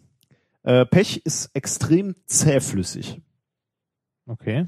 äh, wenn es, äh, wenn es äh, erkaltet ist. Um genau zu sein, ähm, es ist so zähflüssig, dass man nicht mal, also wenn man es anfasst, nicht mal das Gefühl hat, dass es überhaupt irgendwelche flüssigen Eigenschaften hat. Es ist nämlich, äh, wenn, wenn er da beispielsweise mit dem Hammer drauf äh, klopst, äh, zersplittert hat wie Glas. Also das ist eigentlich so hart wie Glas. Ah, ja.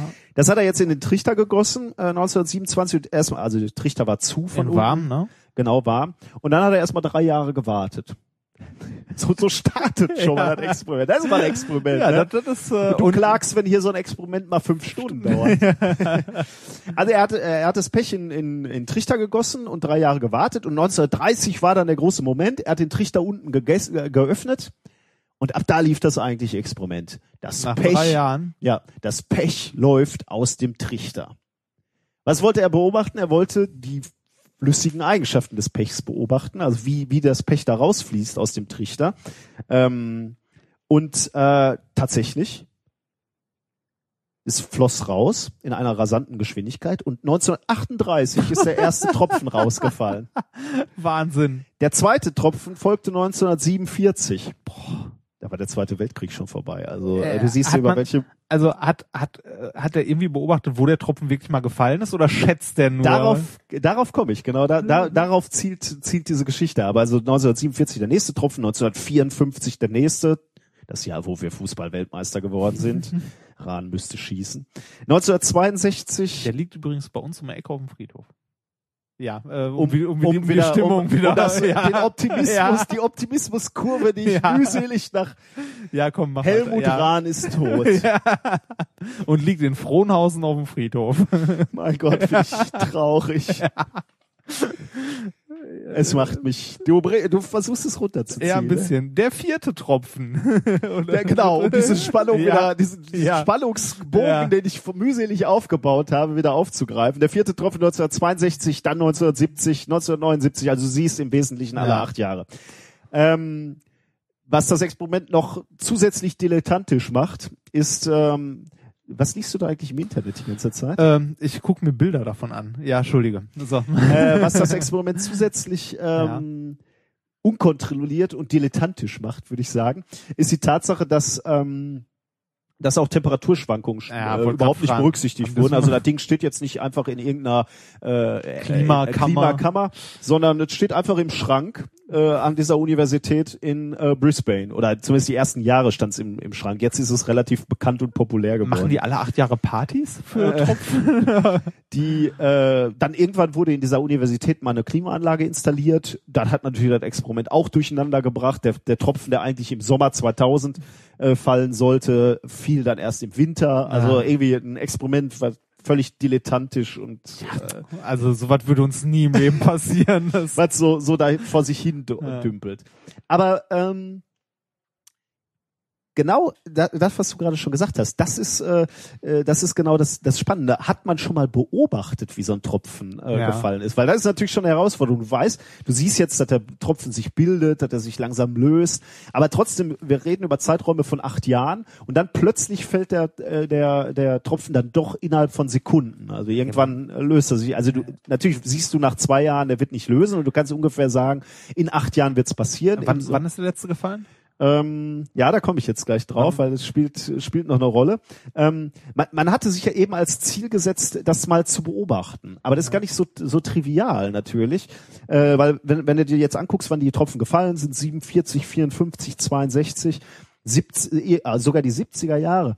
Ähm, Du könntest natürlich jemanden daneben setzen, aber das ist natürlich äh, beliebig ermüdend. Aber wir würden natürlich jetzt mit so einer Technologie sagen, ja gut, dann filmst du das. Ja. Das ist aber gar nicht so trivial in den 40ern, 50ern, 60ern, Ja, 70ern. da nicht. Du brauchst Filmmaterial. Ja. Ne? Und wenn du, wenn du, wenn du überhaupt nicht eingrenzen kannst, ob das jetzt im, äh, am 1. April fällt oder im, im, im, äh, am 19. September, dann bist du erstmal dann Tag müsstest, du, dann müsstest du einfach immense Rollen an Film Ja. investieren, um diesen albernen Tropfen zu sehen. Ja, stimmt, dass wir sowas wie Webcams und so haben, das haust du halt jetzt erst daneben. Genau. Ne? Jetzt- das haben sie jetzt gemacht. Genau, und jetzt ne? kommen wir Ja. natürlich, du, du bist de- der, der Lösung natürlich auf der Spur. Die Leute waren ja nicht doof und deswegen ähm, haben sie äh, versucht, eben genau mit technischen Mitteln äh, das äh, zu, ähm, zu erschlagen quasi. Ähm, wobei das Lustige ist, ähm, es, es gab jemanden, der, der hat sich äh, quasi als, als Ziel gesetzt, äh, diesen ähm, ähm, diesen Tropfen fallen zu sehen. John Mainstone, äh, der war Professor äh, da, dort in Queensland. Ja. Äh, und er hat sich wirklich davor gesetzt und lange, lange beobachtet. Also er wusste, jetzt ist der, so der Zeitpunkt, ähm, äh, wo er mal wieder fallen könnte, hat sich davor gesetzt und ähm, hat, hat wirklich Stunden und Tage davor verbracht. Und der Tropfen ist natürlich genau dann gefallen, als er für 15 Minuten des, den Raum verlassen hat, um Tee zu holen. Nein. Dann ist er gefallen und dann war das Ding wieder für acht Jahre gegessen. Ähm, dann hat, hat man ähm, dieser John Mainstone hat dann äh, beim nächsten Tropfen, da war die Technik weiter, hat er tatsächlich ein Video-Monitoring-System installiert, äh, eine Videoüberwachung. Und genau diese Videowachung ist ausgefallen, als der, äh, als der Tropfen wieder äh, gefallen ist. Oh, Ähm, Jetzt hattest du gerade schon das richtige Gespür. Man hat natürlich eine Webcam installiert und hat gesagt, okay, dann installieren wir eine Webcam und alle können zugucken. Äh, das hat man ähm, 2000 gemacht, äh, im Jahr 2000. Da erwartete man eben genau in dem November äh, den Tropfen. 28. November ist er auch gefallen. Genau da ist die Webcam ausgefallen. Nein, das ist kein Zufall. Das kann kein Zufall nee, nee, sein. Nee, nee, nee, nee, da, da, da will, da will hier, ne, da wollen die Menschen in der Hohlerde nicht, dass, äh, da wird, äh, Aber jetzt ist es, also es, ge- äh, ich muss dazu sagen, es gibt noch ein identisches Experiment, das wurde am Trinity College in Dublin äh, gestartet, Oktober 1944. Ähm, übrigens von dem Kollegen von Ernest Walton, das war der erste Mann, der ein Atom gespalten hat. Also Uh. der hat so was Cooles gemacht und sein Kollege guckt sich halt fallende Pechtropfen an. und der hat tatsächlich, oder bei diesem Experiment, da hat es auch einmal nicht geklappt. Das, äh, das, das, äh, ja, da ist auch eine Kamera ausgefallen. andererseits, wer von beiden ist heute Thema? Ja, genau. Ja. Das- Über Atomspaltung haben wir heute noch nicht Ja. gesprochen. Ähm, und da hat's jetzt geklappt. Im Juli 2013 hat man mit einer Webcam diesen fallenden Tropfen beobachtet. Und wir verlinken das. Und ihr könnt diesen Tropfen fallen sehen. Wann? Wann war das? Äh, du das Juli, erwähnt? Juli 2013, also gerade. 2003. Deswegen, äh, Ah, die haben es aufgenommen. Also. die haben's aufgenommen. Ah. Kannst du jetzt sehen. Gibt's, äh, gibt's eine GIF-Animation, wo du diesen Tropfen immer und immer wieder fallen sehen kannst. Den Link muss ich mir angucken. Ähm, ich glaube, ich habe in den Shownotes noch nicht den richtigen äh, Ah. Link. Den, äh, ich verlinke gleich den richtigen. Ja. Gut, warum macht man das? Ähm, Das ist eine gute Frage. Das, man will natürlich in gewi- in gewisser Weise ein bisschen was über die Viskosität von, äh, von Pech herausfinden. Also was über was die ist denn Fließ- genau Pech? Ja, das ist eine gute Frage. Lass mal gucken. Ähm, also chemisch meinst du jetzt? Ja, ja, genau. Äh, guck du das mal bitte nach, weil ich Ja. habe jetzt gerade.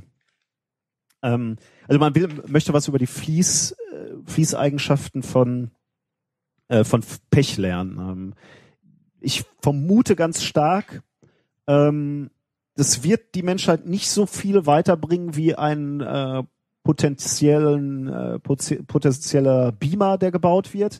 Nur lass uns ehrlich sein, das Pechexperiment verstehen wir noch, Reinhard. Die Quantenmechanik hat uns Ja, an die Grenzen geführt. Ich muss da sagen, ich habe gerade noch mal ganz kurz nachgeschlagen und äh, das war gar nicht so falsch, was ich gesagt habe, glaube ich. Ich habe äh, mich nur, glaube ich, um Kopf und Kragen geredet. Ähm, äh, soll ich soll ich's dir noch mal kurz in zwei Sätzen? Äh, so, nee, ne? Du meinst jetzt mit der Quantenmechanik? ja, ja, nee, mit mit dem Beam, äh, aber lassen wir das. Ich weiß nicht, wir sind jetzt bei 2.13. Ja, aber Ich, ich mache nur einmal kurz. Ähm, du, du hast diese beiden verschränkten Photonen Du misst bei Alice äh, mit dem dritten Photon, das du dazu holst. Dieses, äh, äh, der Ausgang dieses Experiments bestimmt, ob an dem zweiten äh, äh, Photon jetzt äh, bei Bob nochmal eine Polarisation, also ob die nochmal um 90 Grad gedreht wird oder nicht. Und dadurch, dass äh, der Ausgang des ersten Experimentes die Manipulation am zweiten bestimmt, hast du quasi den Zu auf jeden Fall den Zustand, den du bei A hattest, nachher bei B. Jetzt ist alles klar geworden. Jetzt ist es klar. Ähm, Und Pech ist eine schwarze, teerartige, superzähe Flüssigkeit, die bei der Destillation von Erdöl, Kohle oder harzhaltigen Öl, Hölzern anfällt. Was das chemisch ist, äh, äh, ja, hm, weiß auch Wikipedia nicht. gut, spielt auch keine Rolle. Ähm, Ja. Wir haben über das äh, langweiligste Experiment gesprochen. Damit sind wir eigentlich thematisch, glaube ich, durch, oder? Damit, äh, du, ja, ähm, ich bin komplett durch. Nochmal der Hinweis äh, auf unsere äh, auf unsere Homepage, wo man Fragen stellen kann. Was ähm, reichlich getan wurde, was uns sehr freut. Genau, äh, das, Äh, genau man- das wollte ich sagen. Vielen, man- vielen Dank für die netten Kommentare, insbesondere auch bei iTunes. Ja, da- äh, unsere da- Stimmung steht und fällt mit den Kommentaren, äh, die dort abgegeben Ja. werden. Ihr könnt uns also in ein äh, emotionale äh, Achterbahn In- schicken. in- Bitte genau, macht es nicht. Höhen und Tiefen. Genau. Ja. Bitte macht Ja. es nicht. Also zumindest nicht die Tiefen. Ähm, äh, genau. Damit sind wir im Grunde genommen raus. Ähm, Ja. wir, äh, ich, ich möchte noch einen Hinweis Ja, geben. wollte gerade sagen, ähm, den hättest fast vergessen. die ne? nächste Sendung ist ja eigentlich in zwei Wochen. Wir versuchen ja immer pünktlich zu Ja. senden. Allerdings ist in den nächsten, äh, also in zwei Wochen exakt am Dienstag, wo wir normalerweise aufnehmen, äh, werden wir quasi begutachtet, ein, ein Projektantrag von uns äh, begutachtet. Und da könnte es sein, dass wir an dem Tag nicht dazu kommen zu Podcast. Also begutachtet heißt inklusive Laborbegehung und das Ganze. Genau. Und Das ist ein sehr großer Projektantrag, wichtig für uns. äh, wichtig, wichtig, wichtig. wichtig für die ganze Uni. Und äh, daher könnte es sein, dass sich das Ganze, also wenn wir schaffen, machen wir es abends noch, äh, so wie jetzt. Äh, wenn nicht, dann äh, machen wir es da später. Genau. Also das könnte sein, dass es sich diesmal ausnahmsweise um einen Tag verschiebt. Wir hoffen nicht, denn wir freuen uns schon wieder auf die nächste An äh, äh, ähm, Sendung. Und ich beende das äh, oder wir beenden es heute mit einem Video, was ich noch gefunden habe, ähm, was historisch ganz gut passt. Denn ähm, vor genau einem Jahr, also am äh, 25. August, ist Neil Armstrong gestorben. Und schon sind wir mit der Stimmung wieder ganz unten. Ne? Ja, ich, äh, Das- ich greife einfach mal deine, Ja. dein, dein Tenor auf. Äh, nein, die Stimmung geht gar nicht so sehr runter. Äh, der ist im Alter von 82 Jahren gestorben. Ich glaube, Außerdem war der auf dem Mond, der hat gelebt. Ja, genau, der hat gelebt. ja. Ja. genau. Ähm, der äh, war der erste Mensch auf dem Mond, genau. Und ähm, hier die NASA hat tatsächlich dieses Video rausgebracht, ähm, ähm, ein Video oder ein Lied, was Tranquility Base heißt. Weißt du, äh, weißt du, wo, der- wo der Name Tranquility Base herkommt? Nee. Ähm, das äh, hat der äh, gute Neil Armstrong, als er gelandet ist, ähm, war der erste Satz, als die Mondlandefähre gelandet ist, äh, hat er gesagt, hier ist Tranquility Base, the Eagle has landed. Ja. Und äh, Tranquility heißt mehr der Ruhe oder Ruhe, Ah, ähm, okay, die, die ja. Basis, die er da aufgemacht hat. Ja. Deswegen heißt das äh, der Song Tranquility Base.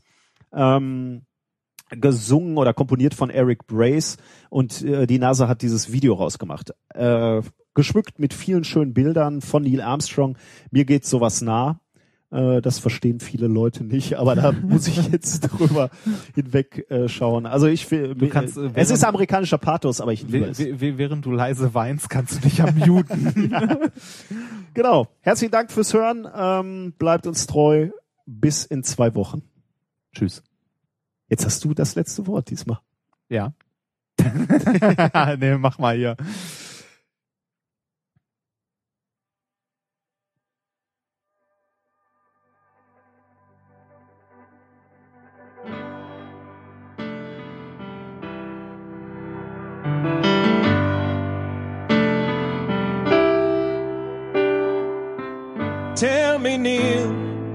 What you were thinking with all of us watching you on the TV, taking small steps and giant leaps, planting the flag in a place no one had been. 238 thousand and more miles away through the infinite night. The landing was tough, but you brought her down. So tell me, what did you see? Was it glorious, beautiful, frightening, or sad? You had the view no one else had. Did you turn away from the place you call home and stare at the stars? Stepped off the ladder, did you think of Ohio? Your children, your parents, your wife, your Panther jet brought down in Korea. Did you ask who am I to live such a life? One so glorious, beautiful, frightening, and blue. No one but you ever had such a view. Why did you call it Tranquility Base? Did everything fall into place?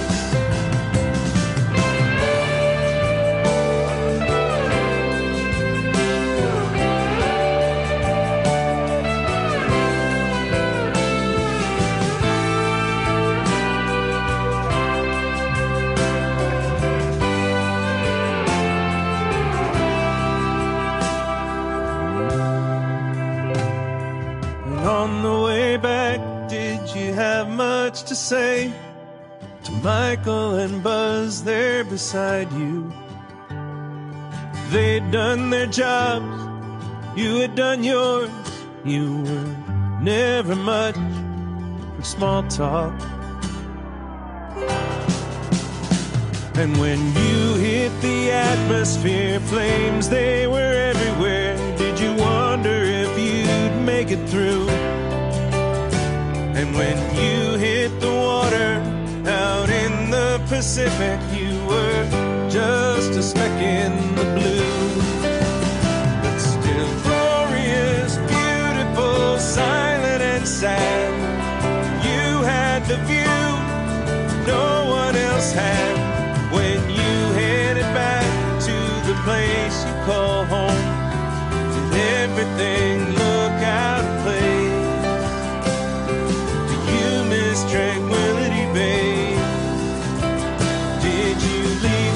something up there? Do you want to go back? Do you miss Tranquility Base? Do you miss Tranquility Base? History is a sequence of random events and unpredictable choices, which is why the future is so difficult to foresee. But you can try.